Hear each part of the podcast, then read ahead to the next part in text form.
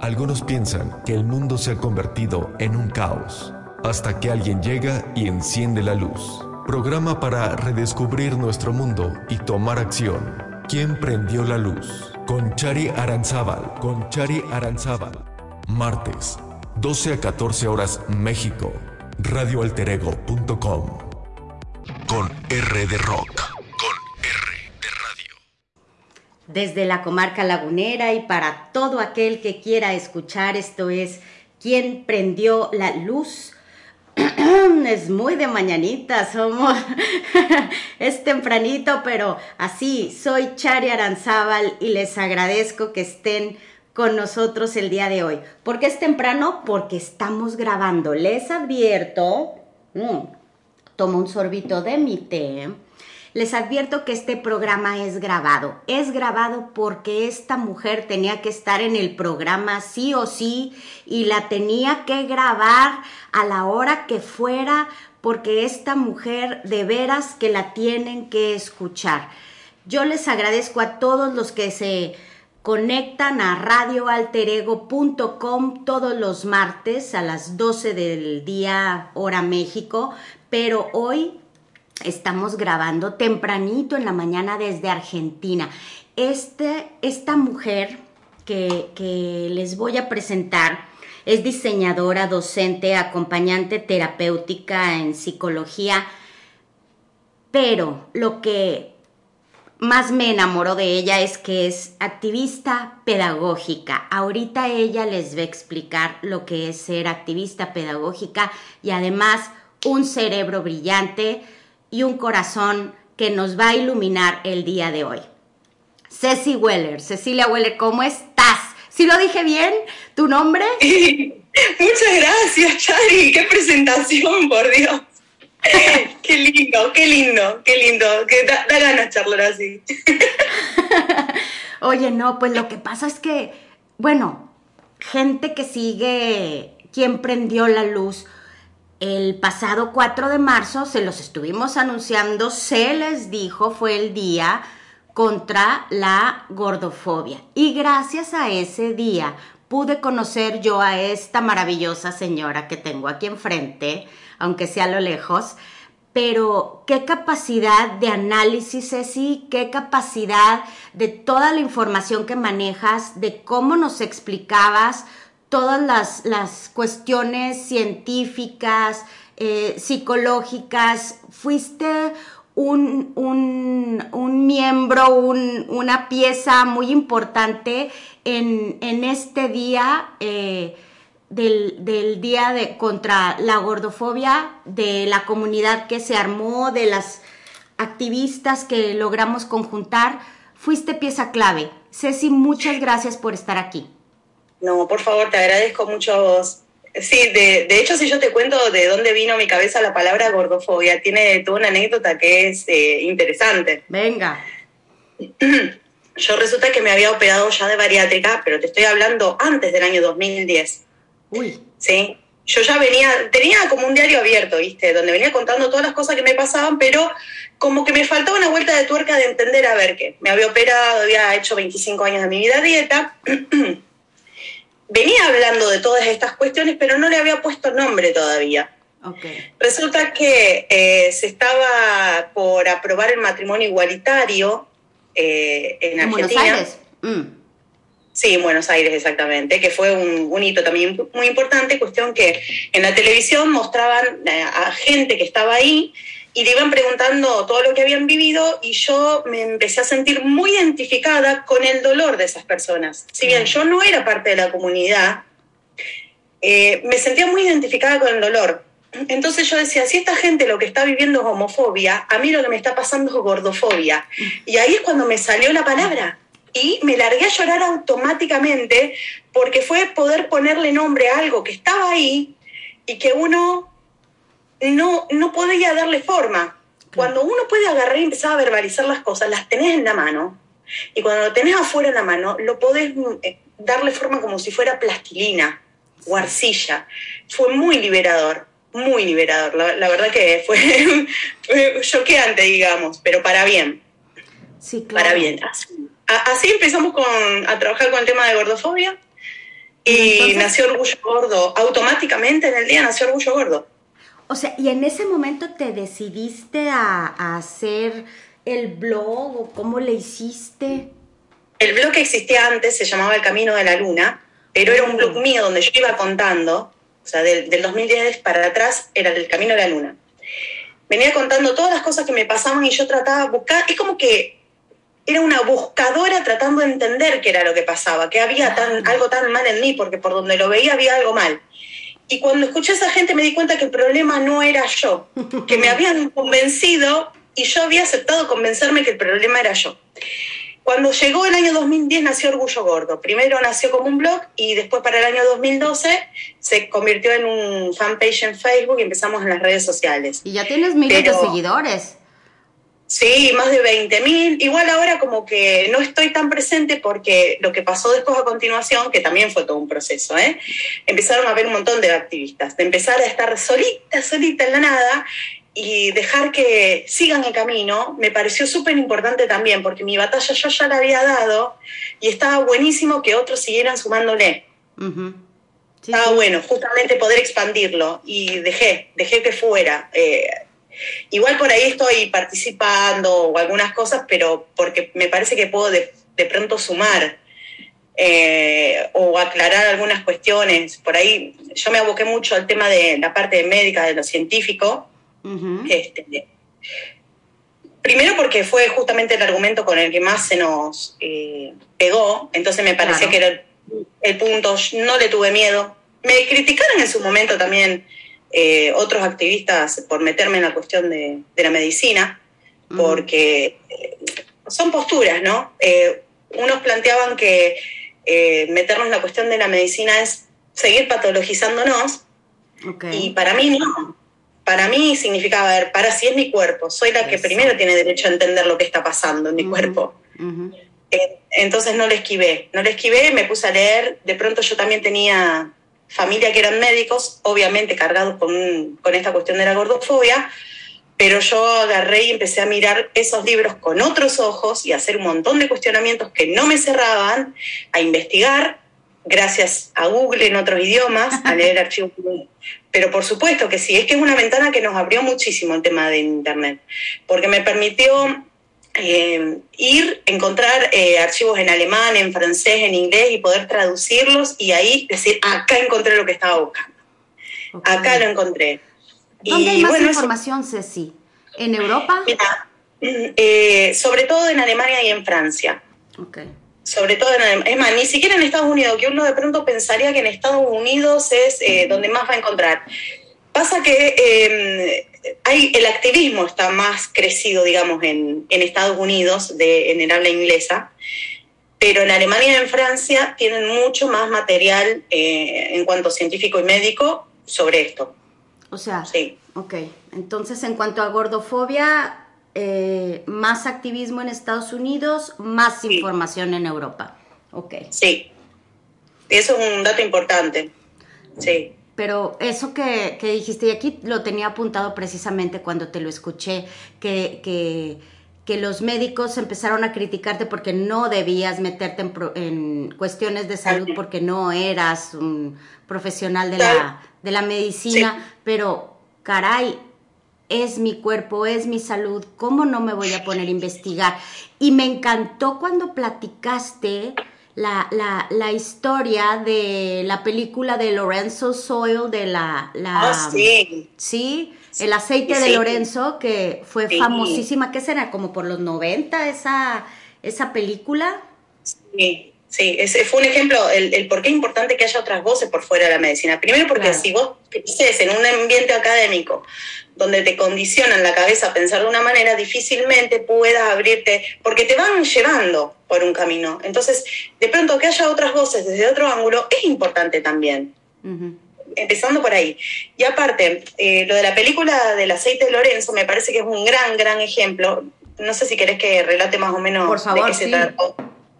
Bueno, resulta que había una familia donde el hijo empezó a tener un problema de salud importante, muy degenerativo, en forma progresiva, dejando postrado en silla de ruedas cada vez peor, peor, peor, perdió el habla, perdió la capacidad motriz, bueno, un montón de cuestiones. La familia desesperada iban de médico en médico y no lo podían solucionar. Estos padres, que se dedicaban a cosas totalmente distintas, se metieron a estudiar por su cuenta en la biblioteca, ni siquiera a nivel universitario, en la biblioteca, medicina, y terminaron encontrando o desarrollando, experimentando ellos mismos lo que se llama hoy el aceite de Lorenzo, que frenó la degradación de la enfermedad de su hijo.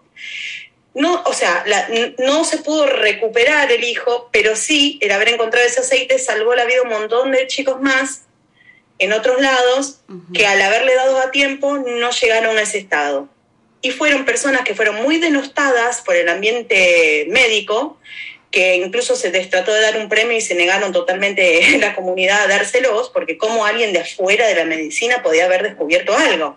Sí, claro. Digamos, como unos herejes totales. Sí, no, si no se soplaron 10 años de estudio, ¿cómo pueden ser merecedores, no? Claro, claro, claro. Es como, es como esta cuestión de lo académico. Lo mismo, mismo también pasa en el campo del arte. ¿eh? Si vos no tenés el aval de una institución atrás, no sos nadie. Sí, claro. Pasa, es como, es, como tenemos, estamos muy atravesados por lo institucional. Sí. ¿Qué pasa cuando el cuerpo pasa a ser la institución? Esa es la pregunta. Ok. Sí, sí, sí, sí. Y entonces, Ceci, eso es más o menos lo que, lo que se propone, ¿no? A ver, déjennos también aportar.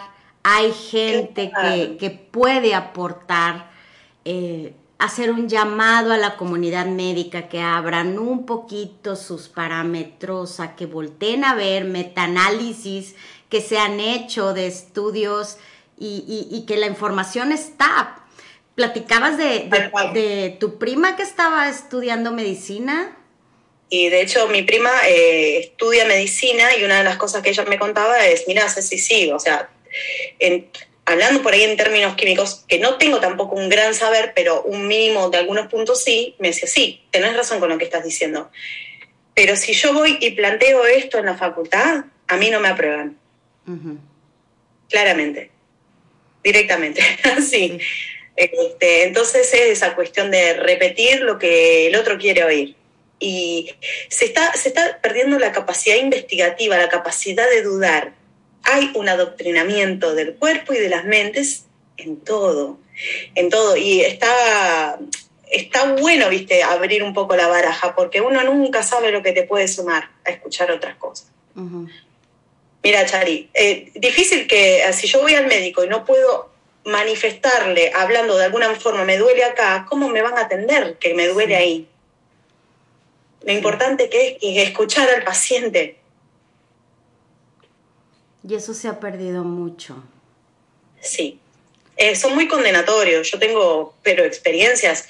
Bueno, en el camino de la luna, antes de Orgullo Gordo, yo contaba todas esas experiencias. De ir al médico eh, porque venía con mucha migraña, por ejemplo. Muchas, muchas, muchas migrañas, no daba más. Entrar y que me, me manden a hacer análisis y que me los quieran repetir porque no creían que eran míos. Y la solución para el dolor de cabeza había sido mandarme a dieta. Yo ahí dije, no, pará, ¿por qué si son míos mis análisis? ¿Por qué me los vas a volver a repetir? Porque no creían que fueran tuyos. No, porque estaban impecables y resultó que el dolor que yo tenía de cabeza no se me iba a curar nunca porque era que tenía una muela que tenía la raíz enferma y se había inflado. Mirá si con la dieta iba a curar eso. Cualquier cosa. Ay, no puede ser. No, pero aparte los testimonios que nos han llegado después, este, cuando ya estábamos a pleno con, el activismo, hicimos un día un video recopilación de, testimonios realmente para desmayarse, desmayarse. Una chica se había intoxicado con amoníaco de estar limpiando, trabajando en un laboratorio y la mandaron a dieta. Estaba intoxicada. Se podría haber muerto. Por todos los gases que inspiraba. Claro. Entonces hay cosas que rayan la ética. Hay una cosa que se llama iatrogenia, que es de hecho una de las principales causas de, de, muertes, que es el maltrato o la mala asistencia en la salud. Y esas cosas no las cuentan. Cuando los médicos no, no te escuchan, o, no hacen el, marco total de lo que es el diagnóstico del paciente y, resuelven así. Este, y es importantísimo, por ejemplo, eh, hay, hay una cuestión, particularmente es lo que yo tengo, porque de pronto lo menciono porque de pronto quizá a alguien le sirva también, que lo descubrí leyendo cuestiones científicas en alemán, esto. Yo tengo, tenía un problema donde mis caderas, por más que hiciera dieta, no adelgazaban, son grandes, muy anchas, este, pero el problema, o sea, lo estético, uno lo puede llegar a resolver, podés agarrar y decirle a alguien, no te metas, pero el problema es que eh, me provocaba mucho dolor el frío, nadie me creía cuando yo contaba esto, se me hacían moretones de la nada y a veces sentía como una pesadez en el cuerpo de forma espantosa y encontré finalmente lo que era. Lo que yo tengo se llama lipedema o lipoedema. Es un fallo en el sistema linfático. ¿Viste? Sí, también vos. También. Yo jamás, pero bueno, jamás había oído esa palabra hasta hace unos meses y tengo 47 años y la vida con eso. Entonces, continúa, por favor, Ceci, ilumínanos. De hecho, cuando yo encontré esto del lipedema, lo primero que hice fue, esto tiene que estar en castellano. Y agarré y lo metí en la Wikipedia la traducción. Porque, y, empecé a hinchar con todo el tema de que se difundiera. Pero no por una cuestión de decir, eh, también me cuestionaron, ah, pero ¿por qué si la gordofobia y la patologización? No, pará. Porque el no tomar determinada, primero el mal diagnóstico de que te mandan a dieta y hacer dieta con esto, en todos los casos en realidad la dieta es peor, hace que empeore la dieta hace que empeore. O sea, si vos ya tenés un cuerpo que viene mal, que está resentido por otro factor, que lo restrinjas de alimentos de nutrientes cuando ya está peleando contra otra cosa, estamos totalmente locos, ¿me entendés? Es como, es como que tuvieras eh, una gripe galopante y te digan no comas. No le des nutrientes a tu cuerpo, no le des a nutrientes a tu cuerpo que se las panque como pueda, ¿me entendés? Llevarlo al extremo, es más divertido. Estoy siendo irónica. Sí, no, por supuesto. este, Pero, claro, ¿me entendés? Eh, pero aparte, eh, si llega a avanzar en un, estadio todavía mayor, puede generar un cáncer en el lipedema. Y esas cosas no se estaban hablando. Ok. Entonces, a ver, no se puede retroceder, pero sí uno puede tener mínimas actitudes para tratar de ponerle un freno. Por ejemplo, yo soy de tomar eh, muchos yuyos, tipo carqueja y esas cosas que hacen que la parte linfática desinflame. A ver, no, me tienes que explicar qué son los chuchos y qué es la carqueja. muy, muy en argentino, muy en argentino. Los yuyos son hierbas medicinales. Ah, vale, ok, ok. Ok, hay, hay una que le decimos carqueja, no me acuerdo el nombre común y corriente, es súper amarga, pero como, viste cuando tomás eh, las hierbas medicinales, eh, bueno, nosotros tomamos mucho mate, pero se puede tomar mate. claro, en té o en bebidas, eh, también amargas que se toman en la mesa como si fueran jugos a veces. Bueno, todas esas cosas ayudan a que la parte linfática desinflame y filtre. Después, drenaje linfáticos este, y sobre todo trabajar en detrás de la articulación de la rodilla hay unas pequeñas bombitas de la linfa. Entonces, con moverse un poquitito ahí, eso ya colabora a que bombee un poquito más. Entonces, mirá si tienen que ver con la dieta, nada que ver. Sí, no. No, mire, y aquí estoy buscando la carqueja, en, lo, lo googleé, lo googleé. Bacaris trimea, me, trimera, me dejó igual. ya lo buscaré. La carteja para que sirve propiedades del té. En, o sea, de todas maneras, a mí lo que me lleva es a, a que los médicos jamás me dijeron nada por el lipedema. O sea, cuando yo estaba embarazada hace 19 años o 20 años, este, pues siempre era cuida tu peso, cuida tu peso, cuida tu peso. Y yo, pero, eh, o sea, el, el lipedema no se no se mueve, o sea, allí está y jamás me dijeron que había un problema linfático. Jamás me dijeron que... No lo saben, no saben. Yo he ido específicamente sabiendo lo que era a consulta con una profesional supuestamente que sabe del sistema linfático y le dije, mira, yo tengo lipedema porque incluso estuve hablando con grupos de allá de Europa, mandé mis análisis, mandé mis fotos, y me dicen, sí, tenés recontra, como decimos acá, tenés lipedema, no hay lugar a dudas. Eh, fui para, ver qué, indicación me da. No, no tenés linfedema. No, pero yo no te estoy hablando del linfedema, te estoy hablando del lipedema. No tenían ni la más mínima idea de lo que era. Ay, dime cuál es la diferencia, Ceci, por favor. Bien. No, el linfe, eh, a ver, hay varias características, pero el linfedema es como un pequeño tumor, pero como es como más localizado. Eh, es distinto, o sea, también tiene que ver con un fallo en el sistema linfático, pero las causas son distintas. Las causas son distintas y la forma en la que se manifiestan son distintas. En, el linfedema te puede aparecer un brazo solo hinchado o oh. una pierna sola hinchada. En el lipedema no, tenés asimetría, las caderas en punta como si fueran, ¿viste los pantalones esos de montar a caballo? Sí, no, claro. Las chaparreras que le decimos aquí en México. Eso, mi. Bueno, la celulitis, la celulitis, eh, cuando vos la tocas, sobre todo en la parte de los brazos, si se te hace como cuando te pellizcas con cuidado, por supuesto, que te queda sí, Porque si no duele. Sí, aparte, eh, te, quedan, te quedan como unas bolitas. Sí, sí. Y aparte, aparte, el lipedema no se trata de la célula grasa inflamada, sino que es del contenido intercelular. Es entre las células la acumulación de la linfa y hay más estudios más profundos que fueron encontrando cada vez más cosas. Justamente el día de ayer hubo un evento al respecto. Lo tengo que ver, no te puedo anticipar nada porque todavía no me senté a verlo. Okay. Este, pero el problema es que tenemos estas cuestiones que son en otros idiomas y no todos manejamos los mismos idiomas, ¿viste? Y qué bueno que lo sacaste a colación el tema. De todas maneras lo tenía yo aquí en mis notas para preguntarte, porque realmente el lipedema es algo que se confunde muchísimo con la gordura. Y es algo que, eh, eh, eh, por lo que sufren, pues me imagino que son más mujeres que hombres, porque es, mucho más en mujeres que hombres, es, pero por lo que sufren muchas mujeres que dicen es que estoy gorda y estoy gorda y por más dietas que hago esto no baja. y pues es que es eso, hija, no es que estés gorda, es que hay un lipedema. Tal cual, y estás peleando contra molinos de viento, contra algo que no vas a poder ganar y que no tiene sentido que pelees por ese lado.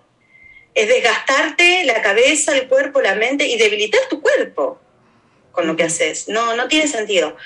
Ahora, te voy a tirar una cifra estadística. Hace años atrás se creía que el 11% de la población femenina tenía lipedema, hoy se sabe que está arriba del 35%. O sea, de todos los casos de obesidad que estamos, obesidad entre comillas, hablando,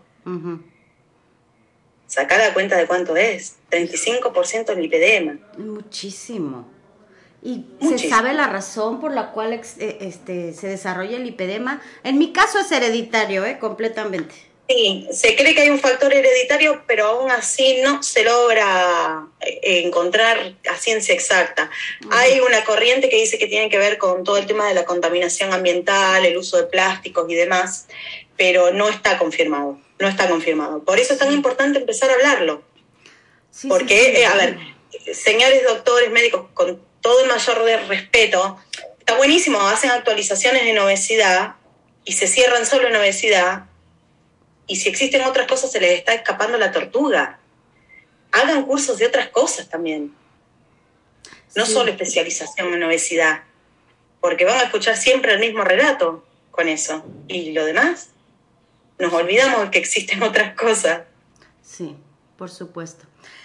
Ceci, vamos a un cortecito pequeño y regresamos. Amigos, no se vayan de quién prendió la luz. Estamos con Ceci Weller y está grabado el programa, así es que no les puedo dejar el, número de WhatsApp para que se comuniquen, pero usted ustedes sigan escuchando porque nos va a seguir prendiendo la luz. En un momentito regresamos. Regresamos, regresamos a quien prendió la luz. Soy Chari Aranzábal y les agradezco que sigan con nosotros. Desde Argentina, Ceci Weller nos está prendiendo la luz, estuvimos hablando del lipedema antes del corte, algo más que desees agregarse, sí. es que estaría bueno, ya te digo, hacerle una invitación a, todos, eh, al, que le interese comprender también lo que pasa con su cuerpo, no solo a la comunidad médica, este, de leer, investigar y no quedarse, no quedarse con lo, con lo ya dicho, permitirse dudar, este, porque me parece a mí, yo sostengo de, que uno es libre cuando puede elegir. eh, cuando elegís, estamos haciendo un acto de libertad, pero si no tenés opciones, ¿cómo vas a elegir? Entonces, no quedarnos nada más con, lo que ya nos han dicho, ¿no? Sí. Sí, fíjate que el otro día mm, expuse en un chat eh, algo sobre el día de la gordofobia y empezaron a ver así algunas preguntas. Y alguien dijo por ahí, zapatero a tus zapatos.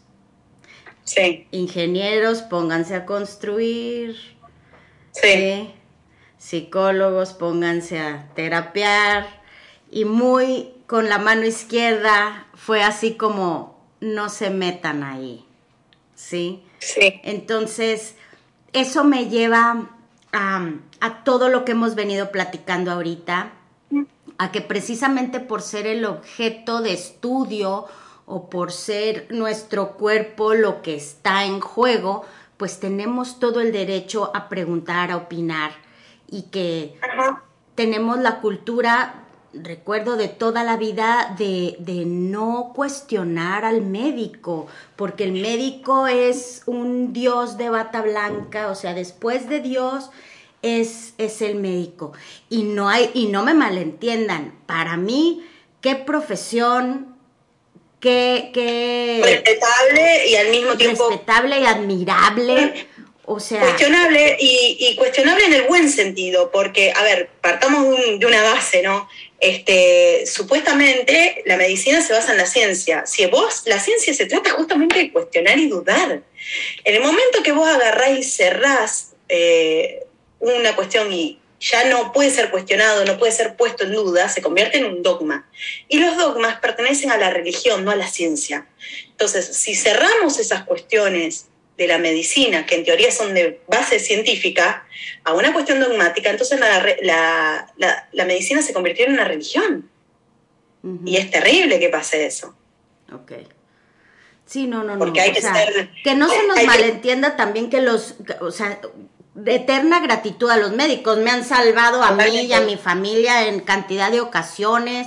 Eh, eh, Totalmente. Tengo a mi médico de cabecera que a pesar de que a lo mejor en esto podemos diferir, yo sé que es una persona que, que, está comprometida con su trabajo, que, que, lo que quiere es sanarme, que eh, desde el fondo de su ser y su vocación lo que quiere él y los médicos que tengo a mi alrededor, lo que quieren es sanarme. Y, y, ¿sí me explico? O sea, no es una crítica. No se trata.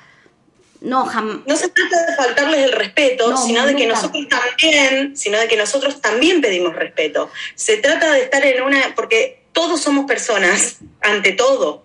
Entonces, eh, eh, se ha extremado esta cuestión de que porque la persona es gorda no merece respeto, no merece tratamiento, se fueron muy al extremo con algunas visiones. Se trata de volver a llevarla a un punto de respeto. No se trata de, de, menosvalorizarlo, sobre todo con todo lo que hemos pasado después de la pandemia, que han puesto el cuerpo y el alma. No, no se trata de, echarle pestes. Sí, no, después de la pandemia, claro, después de lo que se han fletado los médicos, pues cómo, cómo vas a, a, tirar esa... Sí, sí, sí, ese respeto. Con, madurez.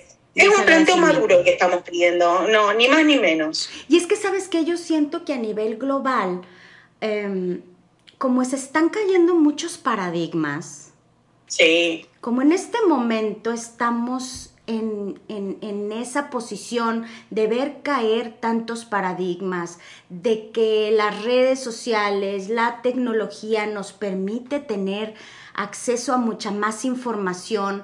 Eh, sí yo creo que nos está pidiendo apertura en todos los sentidos y los mismos jóvenes, yo lo veo con mis hijos, ya no tienen esa estructura cuadrada definida que, que no hay por dónde, te obedezco ciegamente y eso es lo que la autoridad me dice y lo sigo ciegamente. No, a mí se me hace que ese espíritu hippie de los 60s y 70s ha regresado con todo a, a reclamar su lugar para cuestionar y entonces vivir en una, en una armonía donde se nos visibilice a todos. Y eso es lo que este movimiento es, está pidiendo Y, si no son los médicos los que primero nos visibilizan, si no son los médicos los que primero escuchan, nadie más lo hará. Por eso estamos apelando primero a ellos.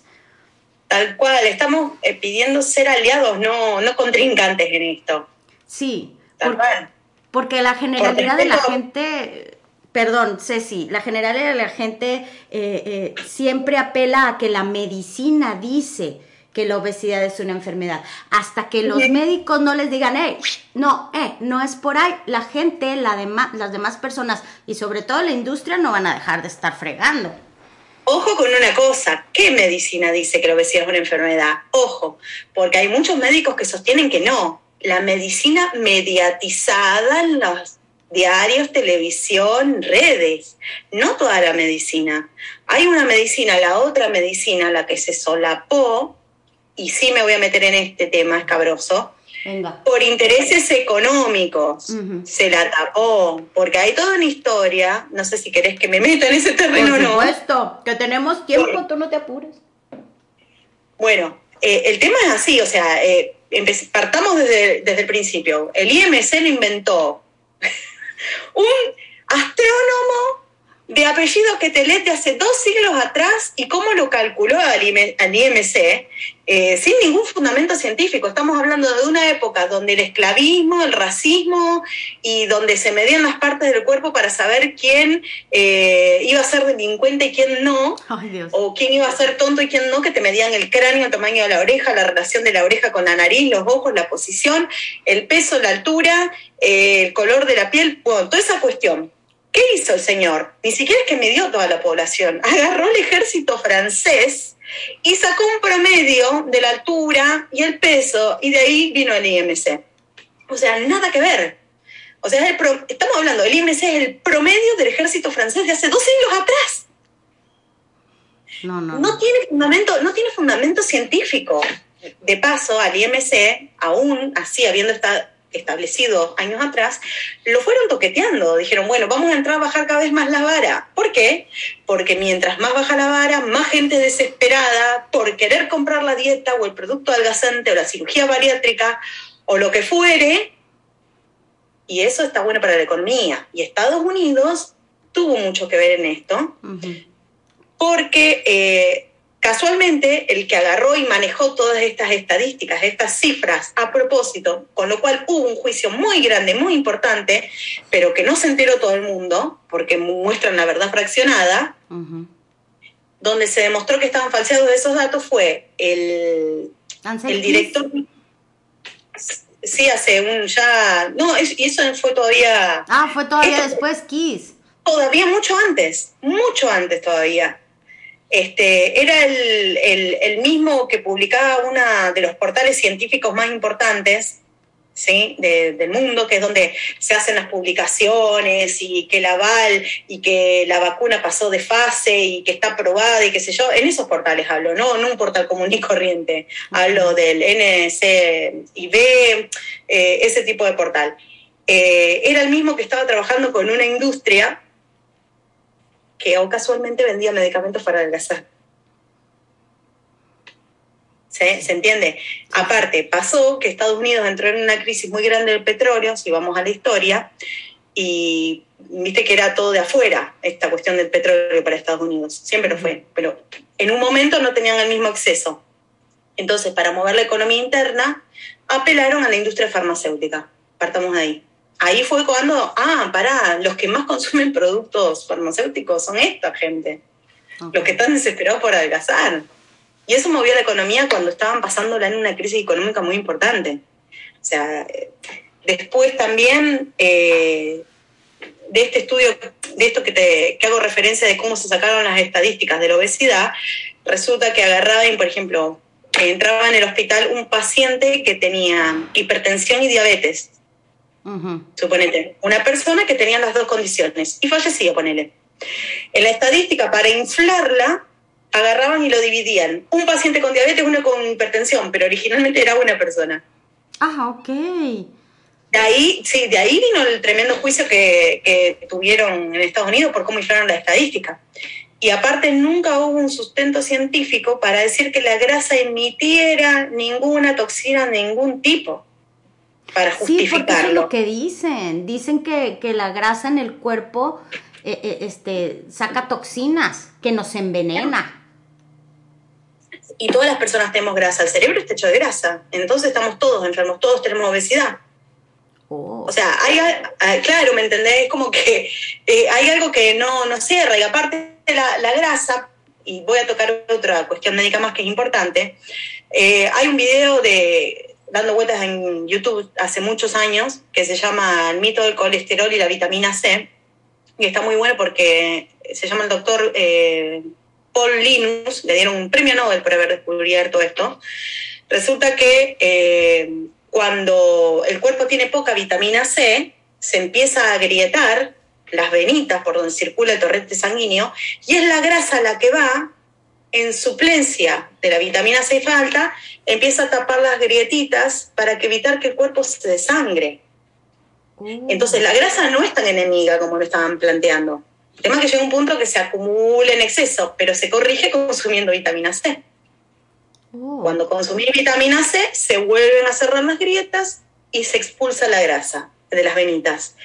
Pero tiene esa finalidad, es como un respaldo la grasa en el cuerpo. Es que hay tantas cosas por, con las que ayuda la grasa, ¿no? Y la tenemos súper satanizada. Sí, y aparte, un cuerpo sin grasa, vos te caes a la primera cambio, te quebraste toda. o sea, la grasa también, pero es real. A, ver, yo lo cuento anecdótico, medio en chiste, pero medio en serio. Yo me he pegado un resbalón en la bañadera, en la tina, y a mí me salvó mi grasa. Por supuesto. Pero fuera, fuera de chiste, esto es real. Me hubiera roto toda el resbalón que me di. Sí, no, claro.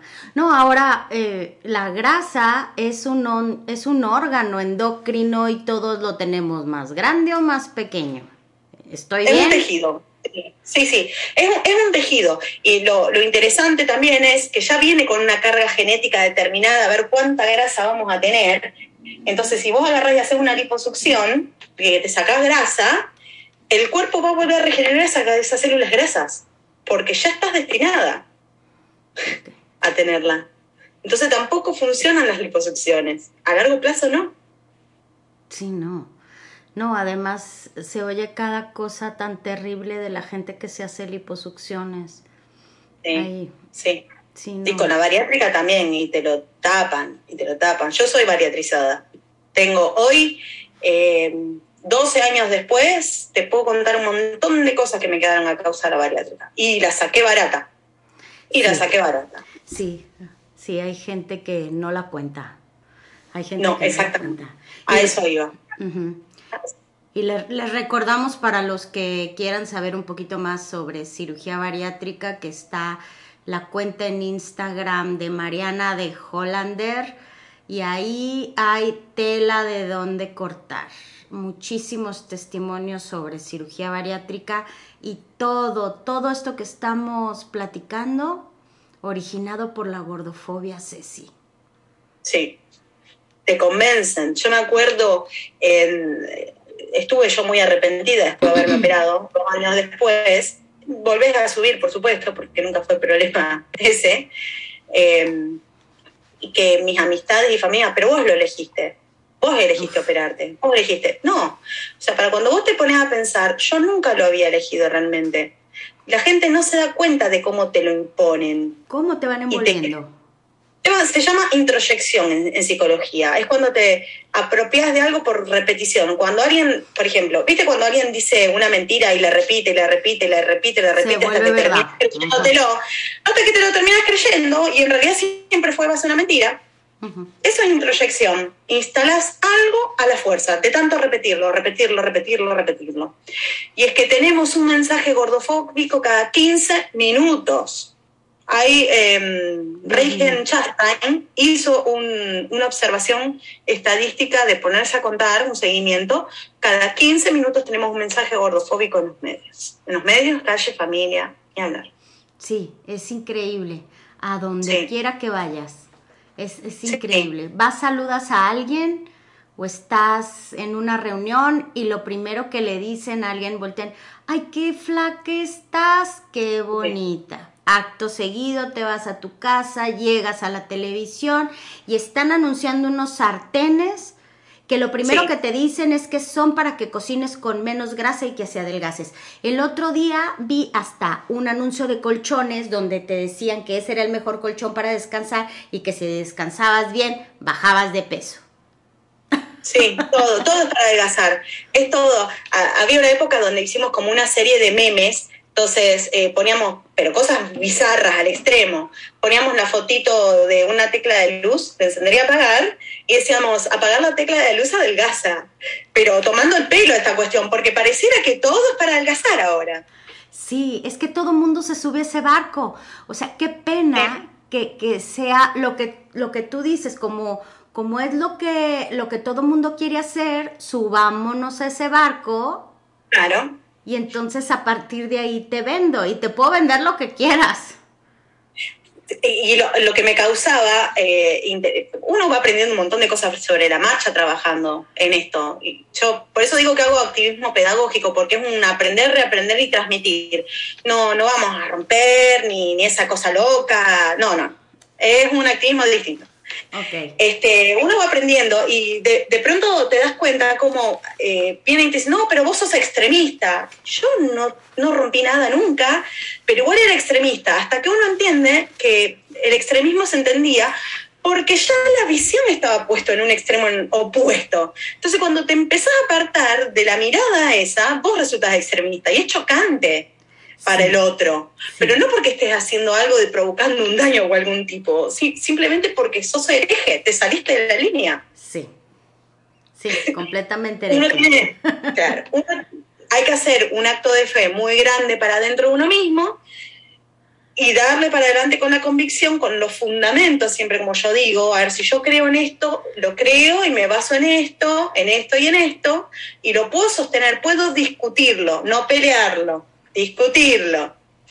Eh, que son dos cosas distintas. Cuando hablábamos por, por WhatsApp yo decía la diferencia. No es lo mismo pelear que discutir. Cuando vos peleás, negás la existencia del otro. Cuando discutís hay un intercambio que suma. Claro. Son dos cosas distintas. De eso se trata. Pero bueno, concretamente, se trata de no anular lo que el otro tiene para contar o decir y de que existe y un montón. Bueno, había una época, mira cómo habrá sido, que en todas las tapas de revista y cosas se ponían los cuerpos gordos sin cabeza. Hubo una movida con eso, una movida con eso. Hicimos una campaña un día donde agarramos de dónde fueron a parar todas las cabezas de la gente gorda. Entonces empezamos a poner fotitos de cabezas dentro de, de frasquito, ¿viste? Como los de Futurama. Entonces todos los que querían participar le íbamos metiendo la cabecita dentro de los frasquitos. Acá están todas las cabezas de los cuerpos gordos que recortaron. Entonces, así todo en modo, modo ironía, ¿no? jugando un poco con eso. Sí, por supuesto. Y yo creo que, fíjate, ahorita lo que, lo que dices es eso, no, no negar la existencia del otro. Yo creo que es precisamente esa, esa lucha la que, la que se está haciendo con todo el activismo eh, antigordofobia, porque la, la contraparte eh, niega que existe.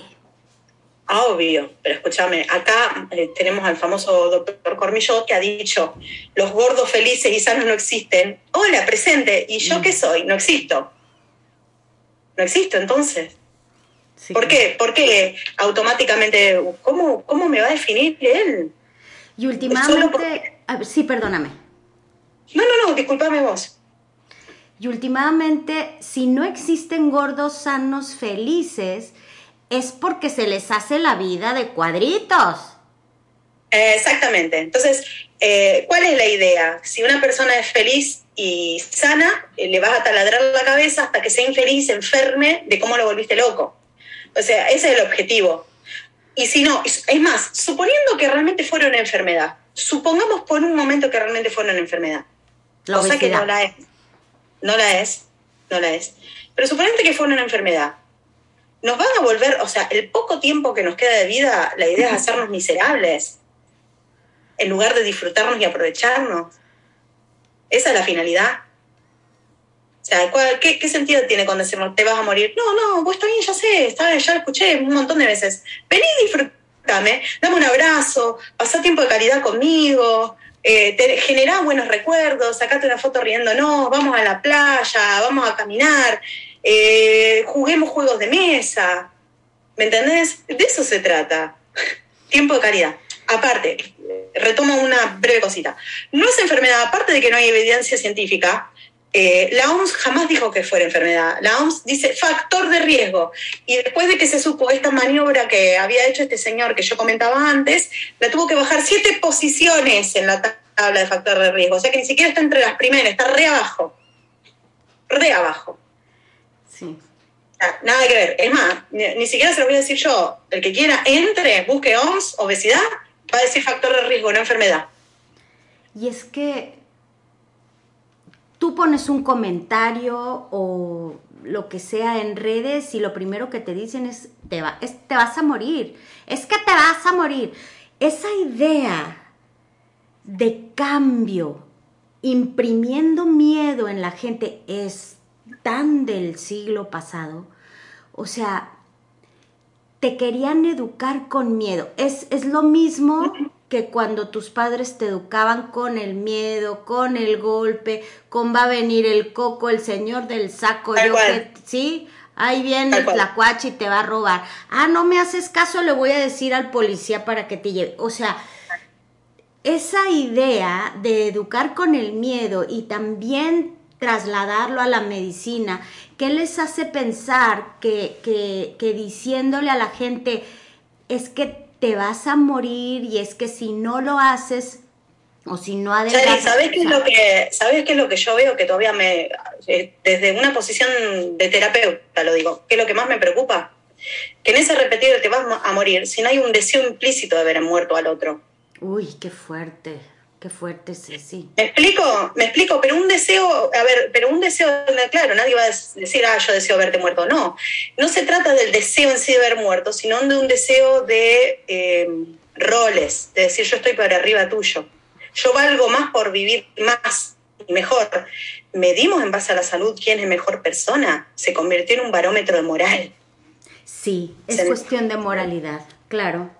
Sí, si tú comes sano, si tú comes limpio, si tú, si tú te cuidas, es que eres moralmente mejor. Por ahí no le hicimos nada a nadie, porque yo por ética no robo, no miento y no mato. Pero pareciera que soy peor que un ladrón que roba para ir a comprar droga o, y seguir haciendo estragos. Y ni siquiera tildo a todas las personas que se drogan como malas porque personas que lo tienen como algo suyo y no se meten con el otro. Pero digo, te degradan a un nivel, te degradan a un nivel que vos decís parecía que sos lo peor del mundo. Sí. O sea, por ser gordo. No tenés ética, no tenés moral, no vales nada y te tenés que morir, porque yo decido que te tenés que morir. Sí, porque eres flojo, porque, no reditúas, porque cuestas más, porque mil cosas. Sí, ojo, eh, yo hago también un mea culpa. Yo cuando en, lo personal, calculo que le debe haber pasado a mucha gente y lo comento porque uno trata también de autoanalizarse cuando tenés un par de herramientas más. Cuando uno es gordo y se encuentra con ese panorama de sos inútil, pasan dos cosas. O te dejas ir por la vida y te hundís, o te pones sobreexigente con uno mismo. Viste, yo te conté, terminé estudiando de todo. ¿Pero por qué estudié? Ah, en una parte es por inquietud y otra parte por esta cuestión de romper y quebrantar esta cuestión de, no, si yo puedo y yo puedo más todavía de lo que dicen, como un desafío.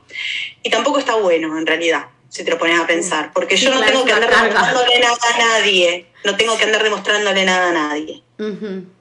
Sí, sí. Digo porque, porque fuera de chiste, pareciera como que ahora, eh, es todo un arma de doble filo. A ver, yo trato de siempre sacar en positivo, pero ahora empiezan a aparecer videos de gente gorda corriendo maratones que lo he hecho también, he corrido también maratón, eh, bailando, haciendo acrobacias y esto, y la idea está buenísimo que se visibilice, pero hasta qué punto no es una cuestión también de estar demostrando, o sea, eh, seguimos viviendo. ¿no? Sí cansa. Es que te sigue absorbiendo la mente, te sigue absorbiendo vivir eh, con eso. Es muy cansador. Y, y, yo cuando, yo cuando las cosas que disfruto, los que realmente anhelo, mi deseo propio personal, cuando entra, las cosas que sueño. Las cosas que sueño. ¿Cuándo? Como, como individuo que sienta y piensa. ¿Cuándo entró? Sí, sí. ¿Cuándo? Fue todo, fue un, un, arduo camino. Eh, es, como que yo digo que siempre cuando uno está en este activismo tenés dos murallas para afrontar. Primero uno con, contra todos los que te juzgan y te critican y después la segunda muralla contra uno mismo, que hay que saltarla y pelearla. Porque también uno está armadito por dentro de un montón de cosas. Sí, no, por supuesto. Y fíjate que sí, a mí esto, bueno, tengo como un año apenas, un año y medio como activista ya en sí, o diciéndome activista, apenas empecé con la cuenta y, y, hace poco tuve así mi primer hater, así mal plan, que me publicó en su página y dijo, por estas personas son las que inconscientemente eh, este, provocan la, la, mala salud de las personas en su ignorancia y por sus creencias. Me gustaría funarla, o sea, que yo dejara de existir. Entonces, me han pero me han mandado amenazas de muerte diciendo te voy a matar porque vos sos un atentado contra la vida de otras personas por decir todo esto que cuento. Ajá. O sea, eh, sí, ya, a ver, llega un punto, al, principio te afecta, pero después te entra a matar de risa, porque eh, entra a pensar todo lo que hay por dentro de esa persona. Está perdiendo privilegios, le viniste a tirar abajo el piso. Era un coach de fitness. Terrible. Pues claro que le tuvo el business.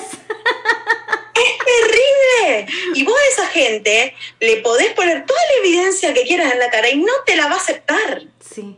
No te la va a aceptar porque no le conviene aceptarla. Sí, ¿no? No le conviene.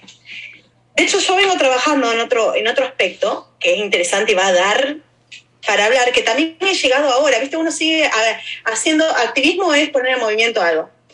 Eh, analizando los perfiles, después de tener, ya te digo, tengo 12 años más todavía largos trabajando con esto, viendo las formas de conducta de las personas y demás, llegué a una cuestión que es bastante inquietante, que en psicología se llama trastorno eh, narcisista de la personalidad. Ok. Eh, sí, fuertísimo. Y detrás de todas estas personas que actúan de estas maneras con el bullying y demás, hay un trastorno. Fuerte. Fuertísimo. Yo vengo viendo muchos, los vengo hablando con otras psicólogas, colegas de otros lugares del mundo. O sea, me dejé en pausa, digamos, un poco en el término gordofobia y me empecé a meter en esto porque vi muchas coincidencias de muchos aspectos. La victimización, la culpabilización, triangulación, el vos no existís, la negación del otro, la negación del deseo del otro, el egoísmo, todos son propios del perfil narcisista. Uh. Terrible, terrible, terrible, terrible. Sí. Eh, sí, continúa, continúa. No, no, no, preguntan tranquila. Lo, tiro en medio bomba porque es algo que quizás todavía dentro del mismo activismo no se escuchó. Yo lo vengo estudiando eh, porque por desarrollo de mi profesión y, atando cabos me fui dando cuenta de que estaba pasando esto. Falta desarrollo en el tema, Sí. Pero es el, siguiente, es el, siguiente, paso que hay que abordar. ¿eh? Sí, no, definitivamente, y me identifico tal cual lo que dices. O sea, eh, en cuestión de activismo, de encerrarte, de decir vas solo contra el mundo, eh, eh, este, y estar en una lucha y, que todo el mundo no te comprenda. Entonces, y eso es sumamente cansado. Y entonces em, llega un momento en el que le dices, ay, hasta aquí, perdón, em, me cansé. Pero mi motor a seguir son mis hijos. Sí. O sea, yo como, yo ya fregué, yo ya entendí, ok, pero mis hijos y los amigos de mis hijos y mis sobrinos, ¿qué les estamos dejando? ¿Qué les estoy diciendo? ¿Qué mundo les puedo entregar? Entonces, yo mucho lo hice por, por una de mis hijas, por mis tres hijos en general, pero más por una de mis hijas y gracias a la terapéutica que hemos ido teniendo con, con Raquel Obatón, a mí me dice Raquel, es que esa niña, esa niña ya no tiene nada, esa niña va libre, esa niña, me dice, ya tiene todas las herramientas, ya por ella no te tienes que preocupar. ¿Le va a pegar la gordofobia en algún momento? Probablemente sí. Se va a tener que enfrentar al mundo. Las herramientas, la información, ella ya va con otra carga. Sí, pero sobre todo... Sí, perdón, déjame nomás. No, no, no, no, por favor, te interrumpí. No, no, no, no, dale, dale. Contá que me interesa escucharte también que lo que me dijo Raquel fue algo maravilloso. Me dice, la diferencia entre, entre ella y tú es que ella, después de enfrentarse a un mundo gordofóbico afuera, va a regresar a una casa donde no le van a reforzar esas ideas que ve afuera. Y con eso ya el cambio es total. Y eso me da a mí mucha paz, pero verdaderamente sí me entra el gusanito de hacer algo mejor por sus compañeros, por sus amigos, por los amigos de mis hijos, porque en todos, en todos veo conductas desordenadas de alimentación. En todos. Va a llevar generaciones en corregirse esto. Y no va, y tampoco todo el mundo. A ver, eh, uno siempre tiene que tener una mirada realista con las cosas. Peleamos contra algo instaurado hace un montón y tampoco todo el mundo va a optar. Yo creo que eh, siempre digo que la diferencia entre el activismo estandarizado y el activismo pedagógico es que uno va a imponer y el otro deja la información y cada uno cuando está preparado para escucharlo toma, se apropia de lo que le hace falta y construye algo a partir de eso. Pero activismo es poner en actividad algo que directamente antes estaba hermético y no se permitía. Ahí es el cambio. Vos a lo mejor no lo ves, pero sí afecta. ¿Viste la frase que dice el aleteo de una mariposa puede provocar un huracán al otro lado del mundo? Sí, sí. De, de eso se trata. De eso se trata. Y a veces esperar a que llegue a quien le tenga que llegar y el que esté preparado lo va a tomar que el que no le sirva para su vida no lo va a tomar. Y uno también tiene que aprender a ser tolerante con eso. Ya nos impusieron mucho tiempo las cosas. Liberarse, eh, apropiarse las cosas, empoderarse, no significa, eh, voy a ir a quemar esto, voy a ir a romper. Significa que yo tengo una certeza tan, tan fuerte internamente que sé quién soy, y, y, cuando venga alguien a decirme eh, algo, sí, lo voy a escuchar, lo voy a reflexionar, me voy a permitir dudarlo, pero en definitiva la conclusión va a ser mía. Y no, y no, significa nada, ya agarro las cosas como vienen y me las quedo. Hay todo un proceso intermedio, que es mi propia impronta. Yo también existo. A partir de este momento, yo existo. De eso se trata. O sea, no, no ir a imponer, no ir a imponer nunca. Yo te voy a, te cuento, cuando, cuando empecé allá, lejos, lejos, lejos, increíble que haya pasado tantos años ya, no lo puedo creer. Era sola, pero contra lo que te imagines. O sea, yo era una loca ahí hablando de gordofobia, que no tenía, ni siquiera tenía compañeros activistas cuando empecé. Mi familia dándome, no, ¿qué estás haciendo? Te justificás, todas las cosas que se te ocurren que puedes escuchar. Ah, Vos te justificás para no adelgazar, que sos extremista, que sos esto, que sos lo otro.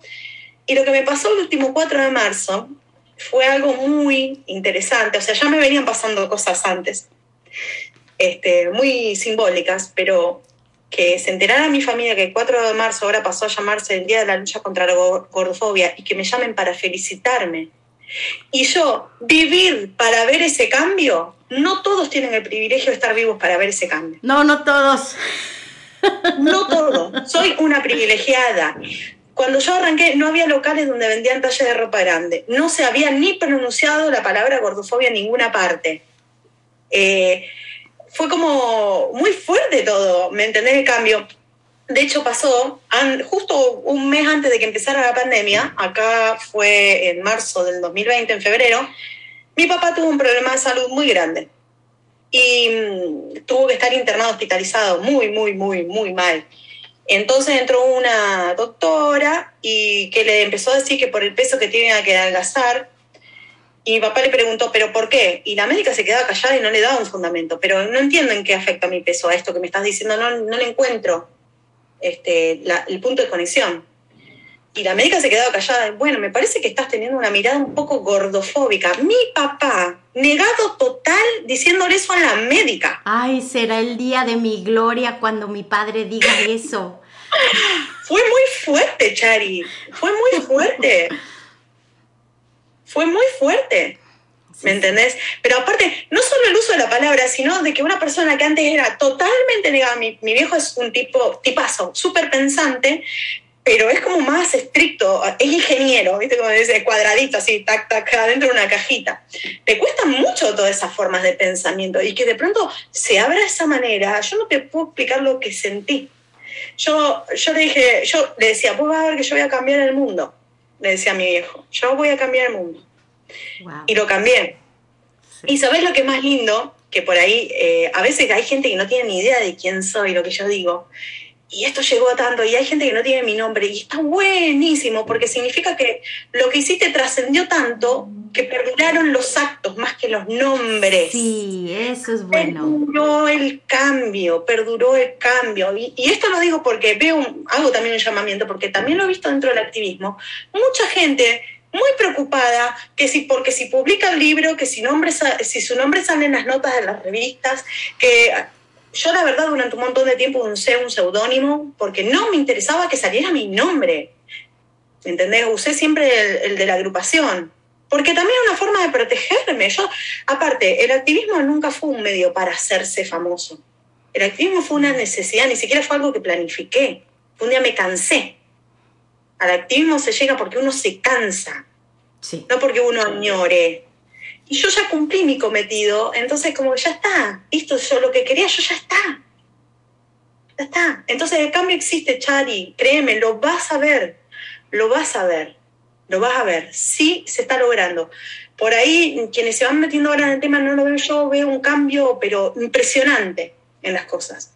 Sí, no, claro, es que me imagino, y esa era una de mis preguntas que te tenía. Iniciaste hace tantos años. ¿Cómo has visto esa evolución?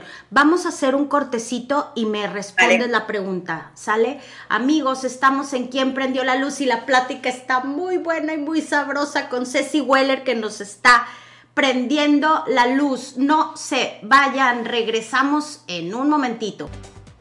¿Qué tal, eh? La que iba a poner un poquitos promos por, para no cortar la, la la plática. Sí, poquitos promos, cortitos, para seguir platicando. No, hombre, ya nos fuimos como hilo de media. Por fuera de los promos ya seguimos platicando, ¿verdad, Ceci? También, es que da, aparte está lindo, ¿viste? Está cómodo uno hablando, entonces se da. acá, ¿sabes qué? Lo único que falta, ¿sabes qué es, Chari? Un mate. Acá. Oye, yo quiero probar el mate. Porque fíjate que eh, he visto, eh, este, he convivido con uruguayos, eh, este, con argentinos, los he visto a los uruguayos tomar mate y, yo era muy chiquita y no me, no sé si lo probé, si me dieron a probar o no, porque es algo que ya, como que de chica te da más asquito, así como que, ay, no. Hay que entrenar el paladar, te digo también, porque el amargo por ahí es como fuerte y aparte muy caliente. Pero uno le va buscando la vuelta. Yo le pongo un poquito de azúcar, le pongo cascarita de naranja, le pongo primero un chorrito de agua fría. Este, pero es así, donde hay una charla linda, una plática agradable, tiene que haber un mate mediante. Porque es como que el, el mate abre el juego para hablar. Así es hermoso lo que genera. No, pues aquí en el norte lo que abre el juego es una chela bien helada. O sea, bueno, también, hacemos un día, un día mates y chela. sí, en el norte de México, ¿eh? porque acá, este, y para los que no sepan, ¿verdad? Que nos estén escuchando también en Argentina o en otras partes, porque de aquí, de Radio Alter Ego, sale a todas partes del mundo, obviamente por internet esta señal. Eh, eh, este, esto se transmite desde la comarca lagunera que está al norte de México. Es un vil desierto. Aquí no hay nada más que puro amor. Pero ese desierto no sabes cómo lo hemos hecho florecer. Y aquí hace un calor de los mil demonios. Y lo que abre la conversación es una cerveza bien fría. Claro. Claro. En el, en el centro de México será a lo mejor el tequila, el mezcal, lo que sea, pero aquí si no hay chela bien helada, esto nomás no funciona. Pero podemos ir a Argentina a echarnos un mate, me parece muy bien.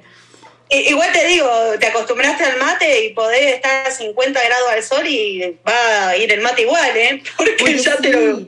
Sí, ¿sabes qué? Eh, eh, em, me acuerdo de una vez unos amigos que, que fueron a hacer misiones a las Islas Marías que era la, prisión aquí en México. Y hacía un calor de la trompada. Y les decían, o, más bien les ofrecían café, café caliente, porque a la hora en que tomaban el café, esa inversión térmica que había en el cuerpo hacía que el calor exterior no fuera tan fuerte. Entonces muchas veces en lugares, me imagino, creo que en Cuba también lo hacen así que por eso toman tanto café.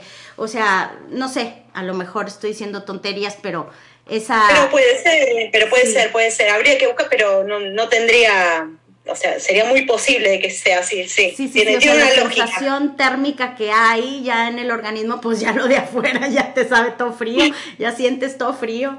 Muy bien.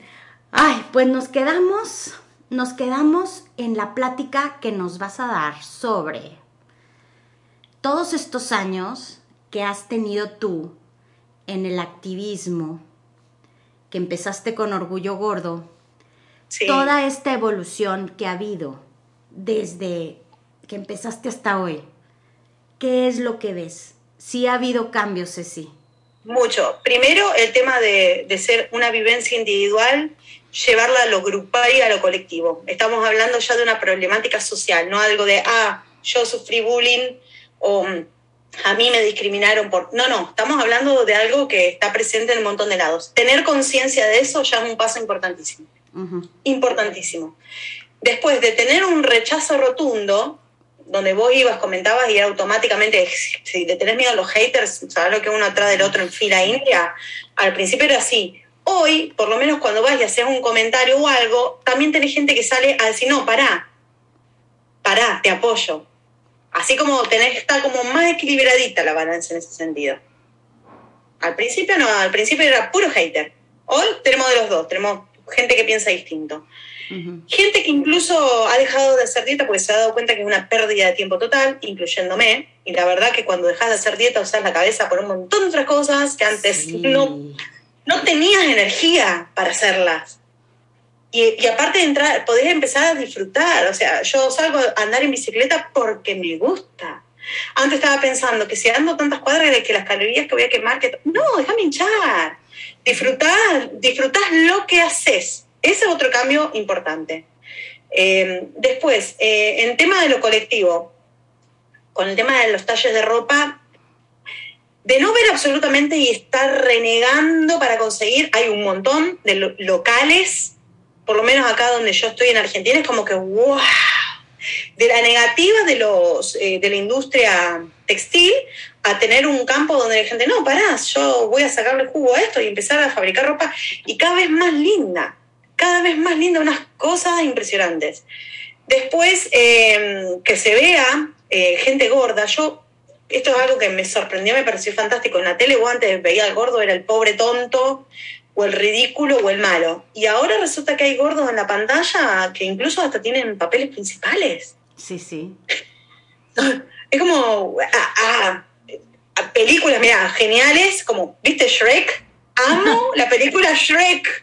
Porque para mí es como la, la, película icónica de que demuestra que hay un cambio radical. Pero aparte el contenido que tiene sobre el tema de los estereotipos y la belleza, y de cómo ella elige ser lo que era también, Sí. Eh, está, buenísimo, ¿me entendés? Está, en, los contenidos audiovisuales. Los diarios, a ver, yo, yo era al principio la que era que mandaba los diarios, che, publiquen esto, che, mis cinco de bolilla me daban la espalda. Me daban la espalda. Ahora largan 300 millones de artículos. Hay libros hablando sobre gordofobia que antes no había. Todo el material estaba en inglés o en francés o en alemán. Hoy tenemos material hispano hablante. Hemos tenido una discusión con la Wikipedia en su momento cuando pusimos el término gordofobia. No nos la aceptaron, nos deformaron la definición y aparte nos la habían cambiado por obesofobia. Cualquier cosa cualquier cosa, una discusión y que nos iban a amenazar incluso con, con eliminarlo. No, pero pará, no, si no tenés una bala en castellano, que no. Claro, si la palabra había surgido así, pero se la había estado apropiando ya varias agrupaciones, ¿por qué no ponerla? Si se estaba usando. Hasta que, bueno, esto con, el último 4 de marzo, que, que el INADI agarró y publicó la palabra gordofobia con todas las letras y me metí vuelta en Wikipedia y entré a toquetear de nuevo. Porque había quedado durante El INADI es el organismo contra la discriminación de Argentina, es una entidad estatal. Ok. Perdón, no lo, no lo aclaré. Es el organismo contra la discriminación, que, pero de todas las discriminaciones, digamos. este, que es lo que regula justamente cuando hay algo que no se debe.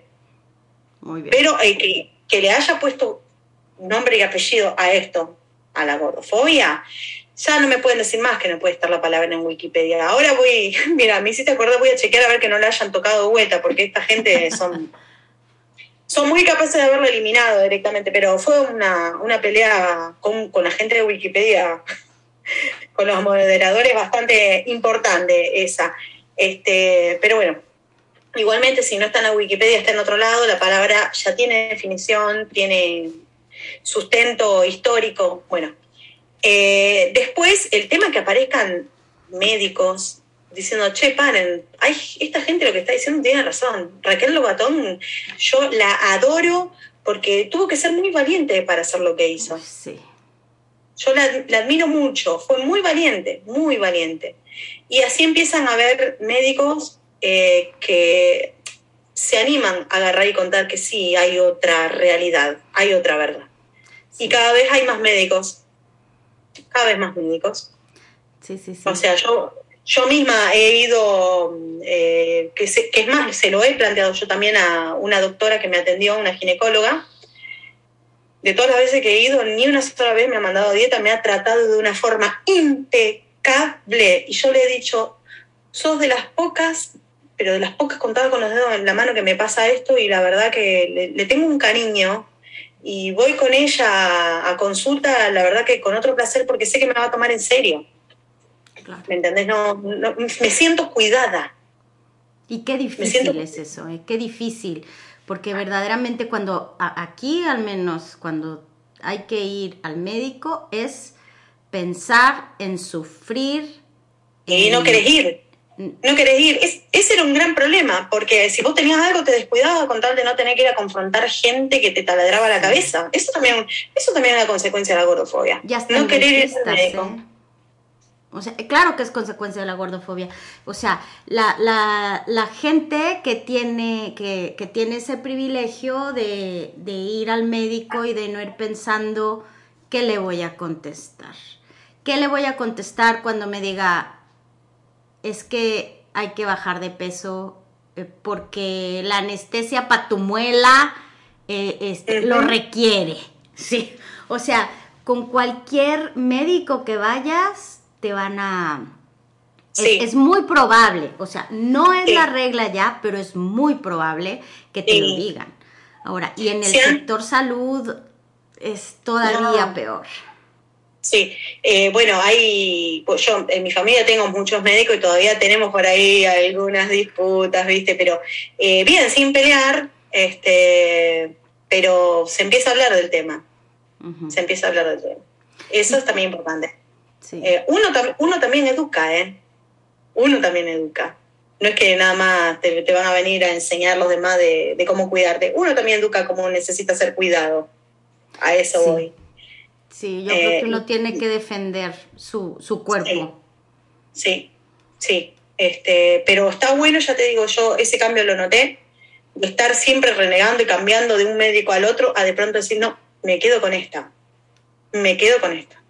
Y agarrar y darle las gracias, digo, mira, vos sos una de las pocas que me ha pasado esto. Y la, la verdad que es una... Y sabe un montón, porque realmente el problema que tenían, dos problemas que tuve, me los resolvió sin siquiera poner en manifiesto ni una sola vez de que se tenía que adelgazar, cambiar algo, nada. Me preguntó, ¿vos, te, ¿vos comés bien? Sí, listo. Entonces ni, ni tocarlo el tema. ¿Me entendés? Sí, sí, sí. O sea, yo eh, te, contaba por ahí, lo, cuento específicamente para que se entienda. Tuve un embarazo que perdí el año pasado desde que fui el momento uno, jamás me dijo, tenés que bajar de peso por el embarazo, ni se te ocurra, ni se te ocurra ponerte dieta ahora, me dijo. Es más, me dijo, ni se te ocurra ponerte dieta ahora. Así nomás, ¿eh? Me lo dijo ella. Y bueno, lo terminé perdiendo por otras razones, que nada que ver con el peso, esto lo aclaro, porque también pareciera que lo que te tratan de culpar, no, no fue por el peso que lo perdí al embarazo, fue por algo doloroso, pero no por eso. Y me trató todo, tuve que tener una intervención quirúrgica y jamás me faltaron el respeto, ni ella ni nadie del equipo. Nadie. Nadie. Ni los camilleros, que por ahí también te hacen un desmadre que con el tema del peso, nadie. La verdad que por primera vez en mi vida sentí que me podía poner al cuidado de otros sin, sin tener que estar a la defensiva. Y eso fue importante porque la verdad que si le estaba pasando mal, que me hicieran pasar peor no estaba bueno. Claro.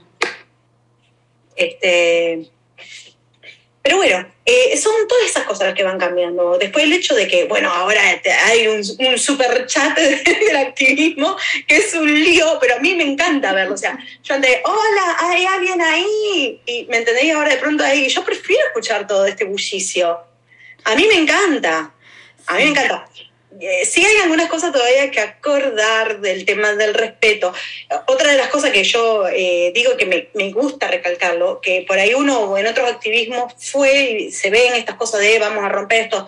De parte del tema del activismo con la gordofobia, jamás se vio que se rompiera nada. Ninguna manifestación, jamás. Siempre fue haciéndonos valer desde un lugar del respeto.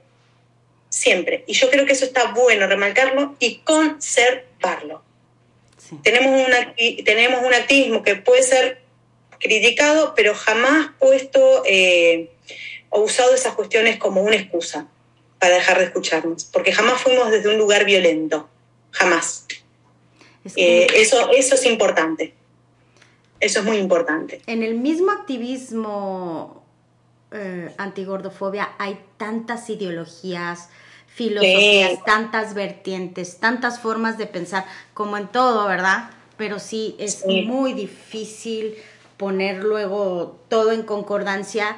Lo padre fue que en cuestión del Día Mundial contra la Gordofobia el 4 de marzo, se logró.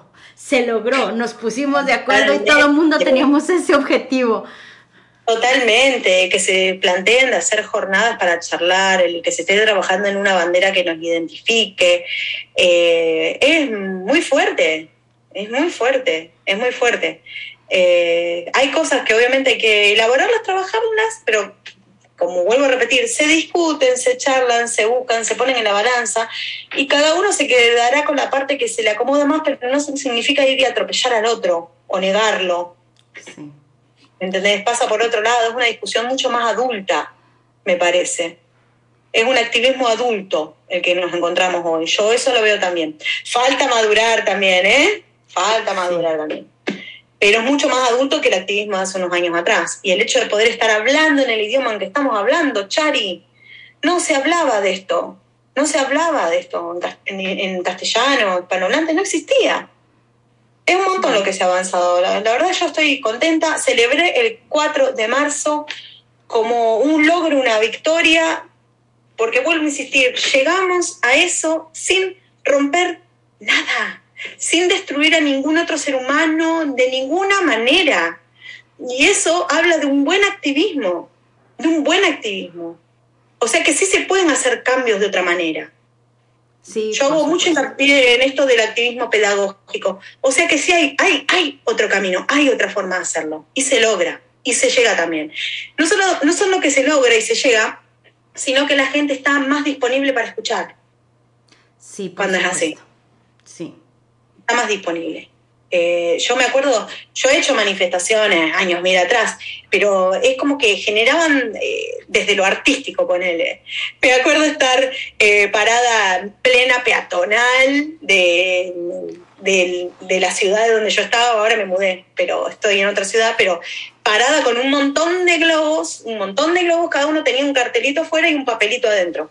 Afuera tenían los mitos ¿sí? del tema de la, la obesidad es una enfermedad y se invitaba a la gente al que quería a reventar un mito y encontrar lo que había dentro. Y la gente sola se acercaba. Sola. Oye, qué buena idea. Sí, y he hecho varias cosas así. Después, eh, otra apuesta hicimos agarre. Acá la, ¿cómo se dice? Nosotros le decimos rollo a la panza. Las lonjas. Las lonjas. Sí, pues rollitos, sí, la, la lonjita. La lonjita. Y viste lo, el, papel higiénico, el papel higiénico viene en rollo, no sé cómo le dicen ustedes. Sí, el rollo, claro. Bueno, como acá el rollo de la lonja eh, era la misma palabra que el rollo de papel higiénico, agarré rollos de papel higiénico y le escribí frases, me tienen los rollos por el piso, cosas así. Fui en plena calle y los desparramé a lo largo y la gente se los ponía a leer. Terminé mi puesta, se acercaban, me preguntaban, los levanté, los tiré a la basura y listo. Mirá qué buena que estuvo. Y la gente cómo se empezó a acercar. Ok. Ese tipo de cosas. Porque generan inquietud, decir, ¿qué hace esta loca? Pero esa locura contagia inquietud. Sí. Es como, yo digo que hay mucho de marketing en esto. Si vos tenés un buen marketing que atrape al que te interesa, se atrapan más moscas con miel que con mierda. Claro. Es así. Pero, pero claro, entonces está bueno, viste, reforzar es- esas cuestiones. Está bueno. eh, aparte porque uno eh, pone la cabeza en cosas eh, positivas e interesantes en lugar del enojo nada más. Si nos quedamos en el- con el enojo estamos sonados. O sea, tenemos derecho a estar enojados, ¿eh? Partamos de ahí. Estamos Sí. recontra en nuestro derecho. Sí, sí, sí. Pero que no. Sí. Sí, Sí, oye, ya. 40 años de que te estén dando de pata. Ay, pero ¿por qué estás tan enojada? Relájate. Claro, estás enojada contra el mundo. Güey, 40 años que te estén tiznando. Claro. Así Ojo, poquito, ojo, de la, poquito de la a poco. misma, de la misma manera entiendo quienes se enojan y rompen cosas, entiendo la frustración que te genera, ¿eh? Pero lo que digo es, con ese enojo, hacer algo más y no Sí. quedarse solo con el enojo. Sí, sí, sí. A eso, a eso es lo que voy. Al, al enojo convertirlo en otra cosa positiva. Y fíjate todo lo que se logró. Llegamos a un 4 de marzo de 2022 con el Día Mundial contra la Gordofobia. Chupate esa mandarina. Mira si no se puede. Mira lo que se tradujo el enojo. Sí, claro, completamente canalizarlo. Por ejemplo, ahorita que Totalmente. estás diciendo todas las cosas creativas que estás haciendo, eh, eh, este, no sé, documentarse, estar presente en redes, a lo mejor eh, crear eh, viñetas, videos. O sea, es que hay tantas cosas con las que puedes precisamente hacer el activismo pedagógico Sí. porque se me hace que es el que más nutre y el que más informa, el que más Y el que está convence. abierto, y aparte es el que está abierto a escuchar otras cosas, con lo cual también podés seguir creciendo, porque si vos te cerrás en esto es así, anda a saber si el día de mañana no termina realmente siendo una enfermedad. Yo no digo que no pueda pasar, ¿eh? Pero, pero no cierro mi cabeza que pueda ocurrir. Bueno, ok, perfecto. Ponerle que termine siendo realmente, que encuentre un fundamento científico. No me cierro. Bueno, ¿y qué hacemos a partir de ahí? Lo podés hacer desde otro lugar también. Sí, ¿Me explico? Ujú. Es no cerrarse, es no cerrarse. Bueno, y las dietas nos sirvieron, perfecto. Me, me confirmaste que era. Encontraron la vuelta científica. ¿Y cómo hacemos? Porque mientras tanto pasa esto, esto, esto, esto. Ok, construyamos a partir de ahí. Eso es, es más abierto, ¿me entendés? Es como Ujú. más, adapta- más reflexivo, más adaptativo. Lo mismo, a ver, eh, también me dice, sí, ok, pero el peso sí provoca que las rodillas se dañan. Ok, Mm, Sí, es verdad. Las mías ver, no. la mía no, pero hay gente a la, a la que sí. Eh, mi, mi papá se ha dañado de joven jugando al vóley, entonces la rodilla con el peso que adquirió con el tiempo sí le hace mucho mal. Sí le hace mucho mal. A ver, somos realistas, sí, puede llegar a afectar, pero si adelgazar no te sirve, ¿cuál es la solución? Exacto. No lo vas a estar fregando toda la vida. Y aparte torturarlo, o sea, Ajá. si tuvo un problema de salud, le va a estar hinchando los cocos para que empeore, no. Partamos de ahí. Basta de la palabra dieta, basta de imponer, ok, a ver, ¿qué cosas podemos hacer? Y si probás, mira, a ver, eh, ¿querés salimos a caminar a ver si con eso podemos fortalecer el músculo? Si no podés bajar de peso, hagamos que tengamos más músculo para soportarlo.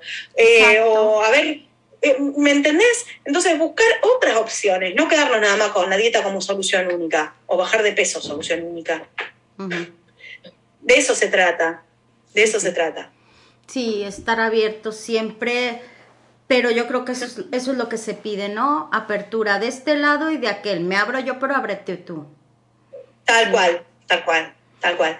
Pero bueno, eso está bueno también, el tema eh, de las alianzas que se han ido forjando. Ahora vos tenés un hater y antes estaba solo, ahora no, che, amiga, venía a apoyarme. Entonces cuando hay, eh, que eso es también otra estrategia que, que vengo estudiándola, cuando vos tenés un hater eh, y aparece uno y otro y otro poniéndole freno, el hater se apichona, se apachorra y cambia de actitud. Ok. Eso también es una forma de- del cambio. Siempre las alianzas, el apoyo y el. Así como nos, nos apuñalaban con comentarios por todos lados cuando vos tenés un hater, diciendo, no, te estás equivocando, no, te estás equivocando, no, fíjate esto, y aparecen varias voces diciendo eso, el hater baja un cambio. Ok. No, sí. Porque, ¿qué, porque. ¿Sabes yo qué hice? Le empecé a mandar, ok, dices que no hay evidencia científica, pues ahí te va. Ah, sí, también. Ahí te va. Entonces, por privado. Y, no te las leen. Después cuando se ponen más violentos las cosas, ahí sí, así, ahí sí uno entra un poquito en tono de soberbia. Pero porque el otro directamente ya no te está escuchando. Entonces uno agarra y pone las cosas a veces, no para que lo lea el hater, sino para que lo lea un otro que está leyendo una conversación en redes. Mm. Porque nunca se sabe el mensaje a quién puede llegar. Las formas de defenderse a lo mejor no van dirigidas contra ese, ese hater, sino que van dirigidas con otras personas que necesitan aprender a defenderse.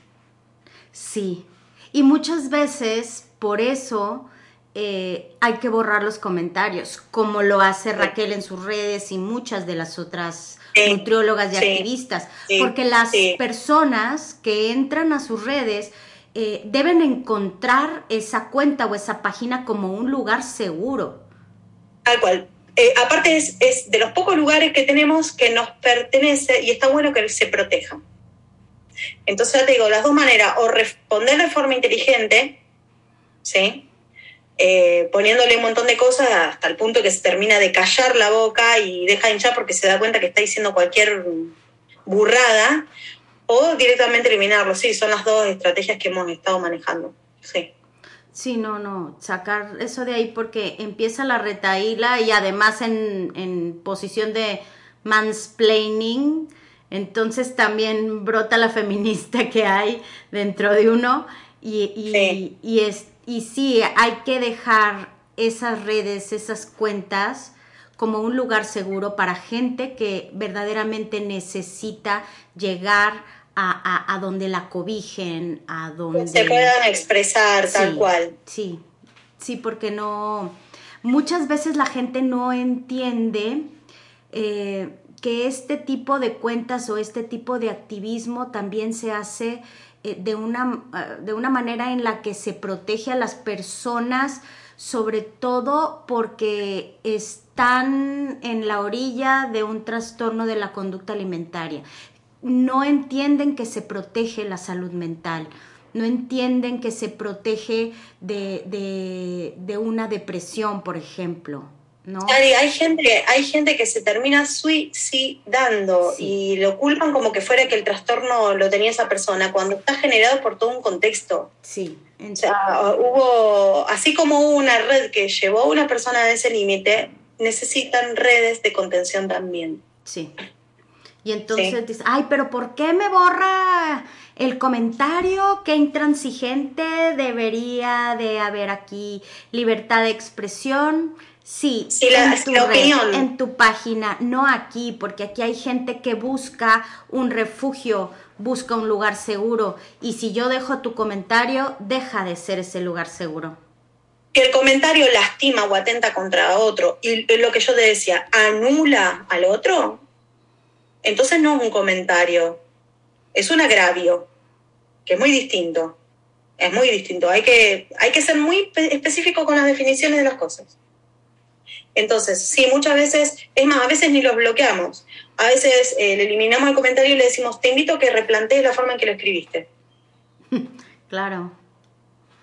Para eso se necesita mucha sabiduría, Ceci, muchas no la tenemos. Pero a ver, pero no es algo que se logra de un día para el otro. Yo te vuelvo a repetir, yo al principio también era una cosa de enojo impresionante y me quería comer al mundo. Tuve que pasar por un montón de estadios y aprender a gestionar las emociones, ¿no? Y tampoco que se sabe, hay un montón de cosas que se me escapan. Ojo, ojo, un montón, ¿eh? Un montón. Pero uno está disponible para el aprendizaje, que es distinto. Estamos hablando de otra cosa. Y Sí, sí, sí. Entonces, eh, uno, yo, yo te repito, o sea, cuando hacemos este activismo hacemos docencia. Hacemos docencia. Una cosa que tengo muy pendiente en algún momento es ir a las escuelas a dar charlas sobre estas cosas. Uy, sí quisiera. Sería interesante. O buscar una manera, eh, metiéndonos desde algún lugar, lo, tiro como bomba para el que se quiera también agarrar y sumar, digamos, de, o una caricatura o alguna cosa que le llegue más a, los pibes, a los jóvenes, eh, para empezar a, meterse más de lleno y trabajar estas cosas eh, más en profundidad, bien dirigida eh, a eso. Sabes que me gusta mucho la mentalidad ahora que tienen los, los chavos porque sin quererlo van mucho en este camino de, el respeto al cuerpo y de, y de, esta, de esta lucha contra, contra lo hegemónico, ¿no? Eh, el otro día eh, hubo un comentario de un profesor hacia uno de los chavos que estaban ahí en el salón de, de mi hija, recién habían regresado de vacaciones, lo ven el Zoom y al profesor lo primero que se le ocurre es decir, hombre, pues comiste bastantes tamales, ¿verdad? El muchachito se quedó callado, ensimismado, este, nomás, pues sí, el daño, el daño, la policía. Pero ¿sabes qué pasó? Que los demás chavos en especial una, le dijeron al profesor, profesor, esos comentarios no se hacen. Mira qué bien. Los mismos chavos, los mismos chavos, ya apuntados en, ese sentido. Y el niño no se quedó callado y le dijo ah, a su mamá. Porque tuvo una red de protección. Sí. El niño no con el profesor se quedó callado pero el niño no cayó y se lo dijo a su mamá. Y su compañera dice, mi hija no se quedó callada y me lo dijo a mí. Ambas mamás, la del niño y yo, hablamos con el coordinador. Claro. ¿Sí? Y entonces, imagínate, o sea, de la red, de los chavos que estaban en el salón que le pusieron un límite al profesor y de las mamás que dijimos, a ver, aguas con esto, o sea, va siendo un mundo diferente. Que entonces, eh, este, el otro día platicaba con alguien y decía, es que están tan delicados ahora, todo les ofende. Ah, sí, sí. A mí me han dicho que este, hay uno ya no sabe qué decirte porque es como que hay que ponerte en una cajita de cristal. Y en ese momento yo no supe ligar, pero también en esa conversación estábamos Em, impresionados por lo que había pasado en el estadio aquí en México, cuando, que las barras se pelearon, que hubo 17 heridos muy graves, este, que fue aquí un caos y que se veía en las redes como la violencia estaba en la cara de, de quienes agredieron, o sea, una sed de violencia y de acabar con, con el trincante que en ese momento era solamente otra persona que había ido a ver el partido. Sí. Y entonces todo el mundo comentábamos acerca de esa agresión que traemos adentro, de esa violencia, de esa gente. Y esa misma persona que decía que era gravísima la violencia y la agresividad que se estaba respirando en el ambiente y que estaba en las personas, esa misma decían, uy, qué delicados que todo les ofende. Entonces, ¿por qué no nos ponemos a ver un poquito más allá? Y vemos que precisamente ese es el caldo de cultivo, el no ponerse con el otro y bajarle dos rayas. Ah, eso es a lo que iba cuando te decía hace un rato el narcisismo. Vos lo que estás diciendo es que falta empatía. Cuando hay una falta de empatía, que en algunos casos es incluso una discapacidad, el no sentir empatía. Te juro, Chari, que hay gente que no puede, porque no puede sentir empatía. Eso es un trastorno de la personalidad narcisista. El problema con el trastorno de esta personalidad es que se ha naturalizado en la población y adquirimos rasgos narcisistas como si fuera lo más normal del mundo. Y no lo es. No se trata de que haya ah, delicado, es que hay es lo mismo que hablamos antes, cuando algo se a un extremo, vos planteas algo opuesto, enseguida lo que se alejó pasa a ser extremista. Pero porque ya lo que estaba plantado era extremista. Estamos en un nivel de violencia eh, simbólica, física, verbal, a tal extremo que cuando agarras y planteas un poco de empatía, suena como que es, sos por demás delicado. Eso es lo que yo planteo de que hay que trabajar y empezar a hablar también. Ojo con este trastorno normalizado en la sociedad. porque el bullying, los agravios, las discriminaciones, si vos te pones a pensar todas las discriminaciones, gordofobia, homofobia, em, racismo, xenofobia, todas tienen formas de conductas similares. Es eh, ir en grupo y agredir, aislar, todas tienen que cuando vos agarras y te pones a estudiar psicología, son exactamente los mismos rasgos de conducta que tienen las personas psicópatas narcisistas. Y lo tomamos como natural porque aprendemos que esa es la forma de conducta. Entonces, eh, voy eh, a una apuesta un poco más allá. No nos quedemos solo con el tema de la gordofobia. Pensemos también cómo se siente las otras personas que también sufren discriminaciones, esas que todavía no fueron elaboradas. ¿Qué pasa con las personas que necesitan eh, un apoyo eh, de silla de ruedas o que son sordas? O, eh, yo te contaba, viste, que yo soy acompañante terapéutica y una de las cosas que a mí me llama mucho, mucho la atención, ahora porque hay un plan educativo de integración donde vos al chico que tiene síndrome de Down, autismo, lo meten en el aula, sigue estando ya al fondo, sigue estando ya al fondo, no, no es una integración real, pero lo ves en la escuela. Cuando se termina la escuela, vos a la persona con discapacidad, ¡puf! explotó, impresionó y no existe en ningún lugar más del mundo. Dejó de existir. O sea, las personas discapacitadas adultas no trabajan, no sienten, no tienen relaciones sociales, no van a boliches, no van a conciertos. No existen. Entonces, hacer un, una retrospección sobre lo que uno vivió, uno que tiene conciencia y capacidad de reflejar, de, reflexión, y pensar qué otras cosas están pasando que se nos están pasando por alto. Eso es un ejercicio de empatía y esa es la forma de cortar con este narcisismo naturalizado en la sociedad. Por supuesto. Vamos, más, vamos por más todavía. No nos vamos a quedar. El que pensó que nos íbamos a quedar nada más con el activismo gordo se equivocó. Vamos por más vamos por más. Muy bien. Vamos a hacer el último corte. Esta plática ha estado muy buena, mi querida Ceci. Amigos, vamos a un cortecito rapidísimo y regresamos a la última parte de quién prendió la luz el día de hoy. Seguramente les está gustando todo esto que estamos platicando porque ya vieron, como les dije en un principio, Ceci venía a prendernos la luz. No se vayan amigos.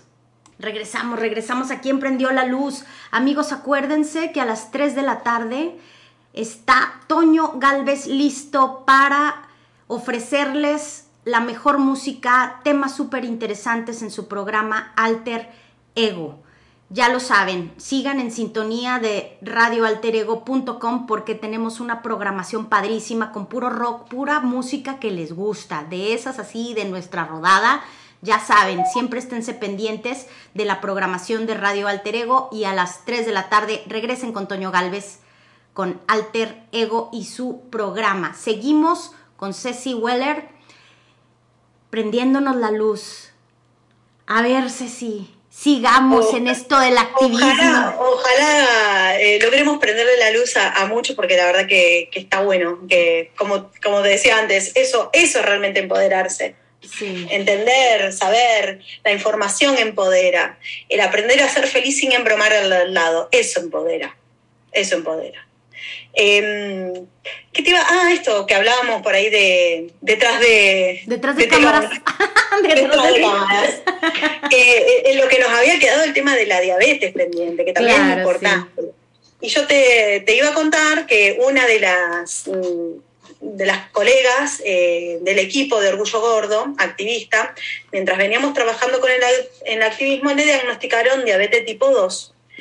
Y qué importante que fue el activismo en su vida, porque lo encaró de otra manera, porque en lugar de hacerlo desde un lugar de culpabilización, que porque comiste, que esto provocaste la diabetes, eh, gracias al acceso a toda la información, al estar trabajando esto, eh, su vida es otra. Sí.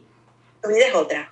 Em, por ejemplo, un datos, eh, da para, para, hablarlo más profundamente, yo vuelvo a insistir, a con Raquel Lobatón, que la tiene re clara, yo este, tengo leído algunas cosas, pero ella lo explica de una manera tan brillante de entenderlo, tan brillante. Yo voy a hacer un mini resumen, pero escúchenla a ella porque es una genia. A ver, de paso, licenciada en nutrición sabe de lo que habla. Este, hay investigaciones que eh, al, al parecer la diabetes tipo 2 es originada por una superenzima que emite la bacteria Staphylococcus aurea. La, bacteria Staphylococcus aurea es una bacteria que convive en nuestro cuerpo en forma armónica todo el tiempo. Pero hay personas que genéticamente son más susceptibles y aparte se descubrió que emitían esta superenzima que antes no se había visto en laboratorio, que parece que es lo que termina haciendo que explote en lo que es la diabetes. Esto está en, en investigación, lo vuelvo a recalcar. De paso, la diabetes es eh, la primera enfermedad en el mundo en ser clasificada como enfermedad, o sea, para, para que nos demos cuenta de la antigüedad que tiene. O sea, que cuando alguien habla y dice, hay que hacer la dieta del paleolítico, mira vos, ya había diabetes en el paleolítico. ¿Me explico? Claro, es un poco inverosímil, es un poco inverosímil, o sea, no, no sirve porque después de cuántos miles de años seguimos teniendo diabetes. Este, bueno, lo que explica Raquel, que está muy bueno, ella cuenta que cuando con el tema de la diabetes es así, es como, imaginemos que a nivel celular tenemos como cerraduras y cuando comemos son las llavecitas. Lo que pasa con la diabetes es que esas llavecitas a veces cuando hacemos copias salen como mal copiadas, entonces no logran abrir la puerta. Eh, ¿Qué pasa? Cuando vos comes harinas, por ejemplo, es cuando más chances tiene salir este, mal. Pero el cuerpo sigue necesitando comer harinas y todas esas cuestiones y azúcares que supuestamente están prohibidas en la diabetes, porque las necesitas para vivir, no podés no comerlas. Entonces lo que ella explica es que la forma de sobrellevarlos combinándolas con otras llavecitas, porque al combinarlas con otras llavecitas es más fácil que se abra la puerta. Que son el tema de, bien, no se trata de dejar de comer, cuando hablamos de dieta, este es otro, otro concepto mal entendido, la definición de dieta hoy es adelgazar. Y dieta, si vos te vas a la época antigua de los griegos, dieta era otra cosa. Dieta tenía que ver con una forma de alimentarte sana y no tiene que ver con el descenso de peso. La forma de abordar la diabetes tiene que ver con la dieta en el sentido que se le daba antes y no con el vigente actual. Sí, que es lo que comes un día, esa es la dieta. Exactamente. Lo que comes en un día. Tiene que, ver, tiene que ver con una serie de hábitos que dependiendo de cómo lo lleves, que aparte nadie te va a obligar tampoco que lo hagas de esa manera, volvemos sobre el eje, nadie te puede obligar cómo cuidarte, ni cómo comer, ni qué ejercicio hacer o, dejar de hacer. Partamos de ahí. En todo caso, vos pedís asesoramiento y te lo tienen que dar cuando lo pedís, no que te lo vengan dado de arriba. ¿Se entiende? Este, pero bueno, básicamente eso respecto al tema de la diabetes y sacar la culpa porque con la culpa no hacemos nada. La culpa no sirve para nada. A nadie consiguió nada con la culpa jamás en la vida. Es una forma de victimizarse la culpa y seguir revictimizándonos.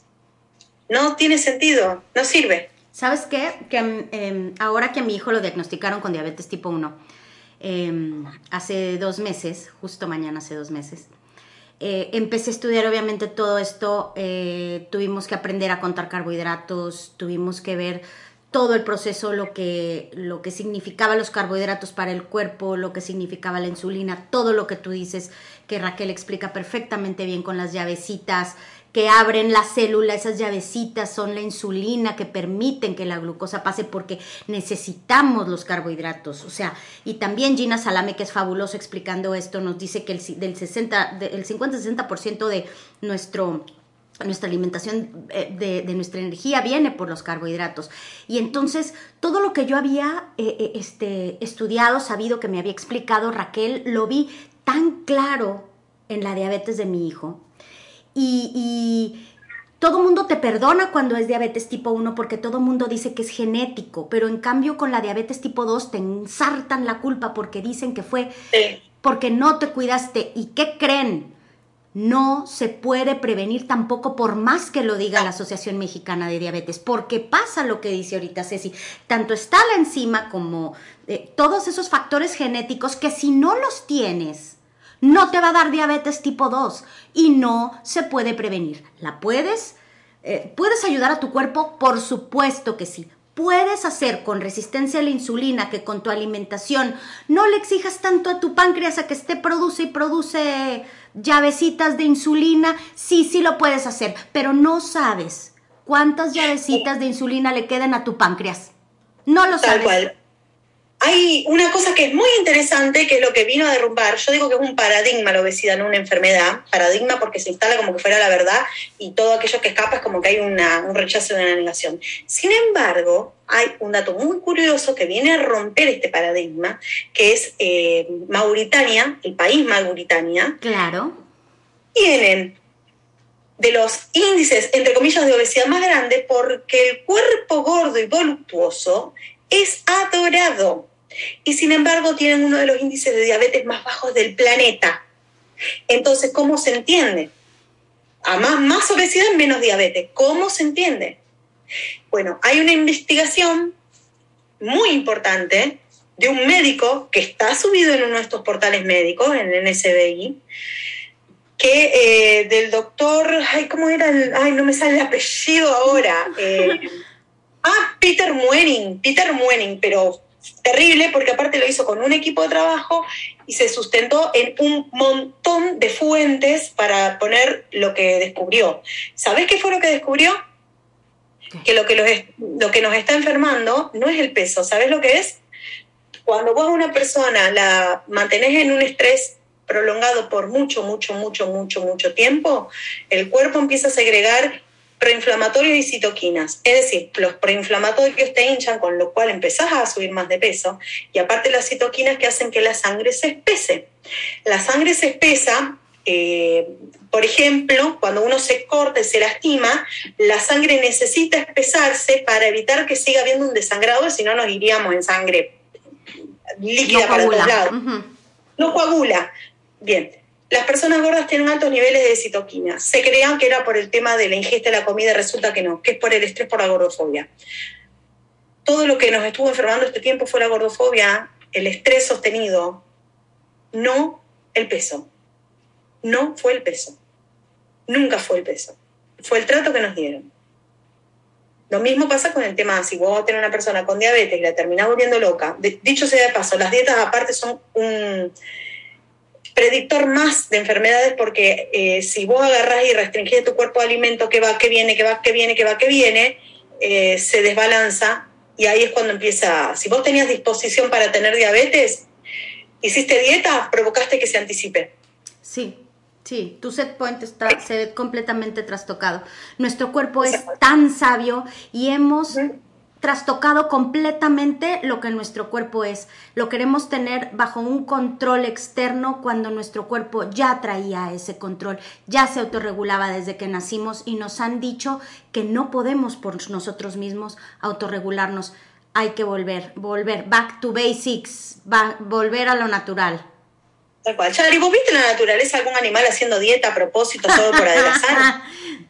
Estamos completamente locos. El animal cuando tiene hambre va, come, punto. Y si se enferma del estómago, no va, no come y al rato ya regresará y no... Es, tal, tal cual. Y, esto es instintivo. A nosotros con las dietas nos han borrado el instinto.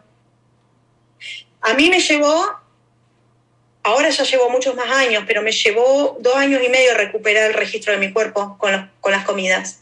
Yo hoy te puedo decir, me está faltando tal cosa, entonces voy a comer huevo. O me está faltando tal tal cosa me está voy a comer zanahoria. Pero mi cuerpo solito me lo va diciendo. Me llevó dos años volver a recuperarlo. Hay que escucharnos, hay que escucharnos. Y en, el, horario en el que mi cuerpo me lo dice. No, ¿quién, ¿quién fue el que determinó que a tal hora hay que desayunar, a tal hora hay que almorzar y así? Es muy a lo militar. Hay que Foucault, Foucault, Foucault que fue el que agarró y escribió sobre el tema de las instituciones y, este control policial de los cuerpos, ahí está la, la pista para entender. Pero no, hay que comer cuando se tiene hambre y escuchar hambre de qué. Simple. No hay más ciencia. Muy bien. Ceci, pues se nos está acabando el tiempo.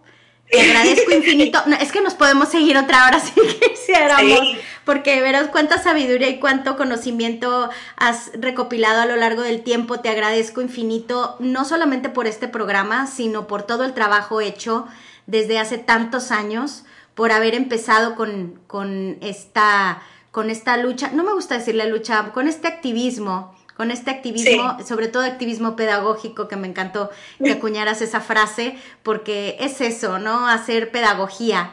Y, y, pues yo creo que le va a gustar mucho a la gente escuchar todo esto que nos dijiste hoy. Eres una voz muy importante dentro, dentro de el activismo antigordofobia. Eh, muchas gracias por haber fundado Orgullo Gordo, que me encanta el, nombre. Y, pues bueno, algo que, desees agregar ya para despedirnos. No, gracias a vos y a todos los que se van involucrando, porque si yo sola soy un bicho eh, en el mar, o sea, no, no, no fue que las cosas las hice yo porque sí, eh, es la suma de todos, ¿sí? Y vivimos en sociedad y no somos entes aislados, y entonces es muy importante lo que todos y cada uno hace. Claro que sí. Así. Muy bien.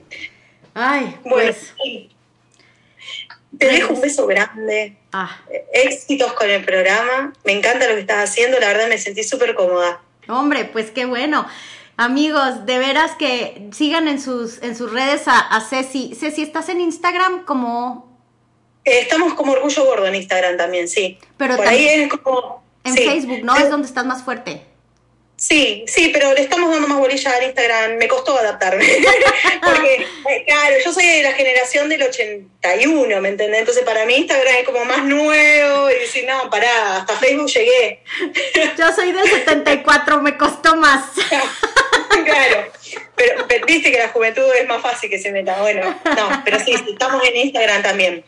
Muy bien. Estamos en Entonces ahí Ahí te vemos. Amigos, muchísimas gracias por haber estado con nosotros. Espero que les haya gustado mucho este, este programa del día de hoy. Estoy segura que sí. Sigan con la programación de radioalterego.com, por supuesto.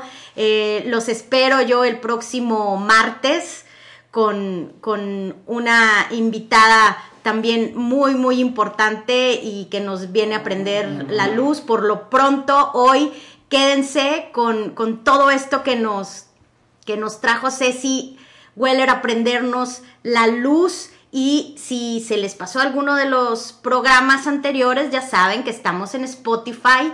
Lo convertimos a podcast para que ahí nos puedan seguir eh, eh, por, por, por, Spotify y por Instagram también. Estamos en arroba quien prendió la luz y en arroba desaprendiendo con Chari.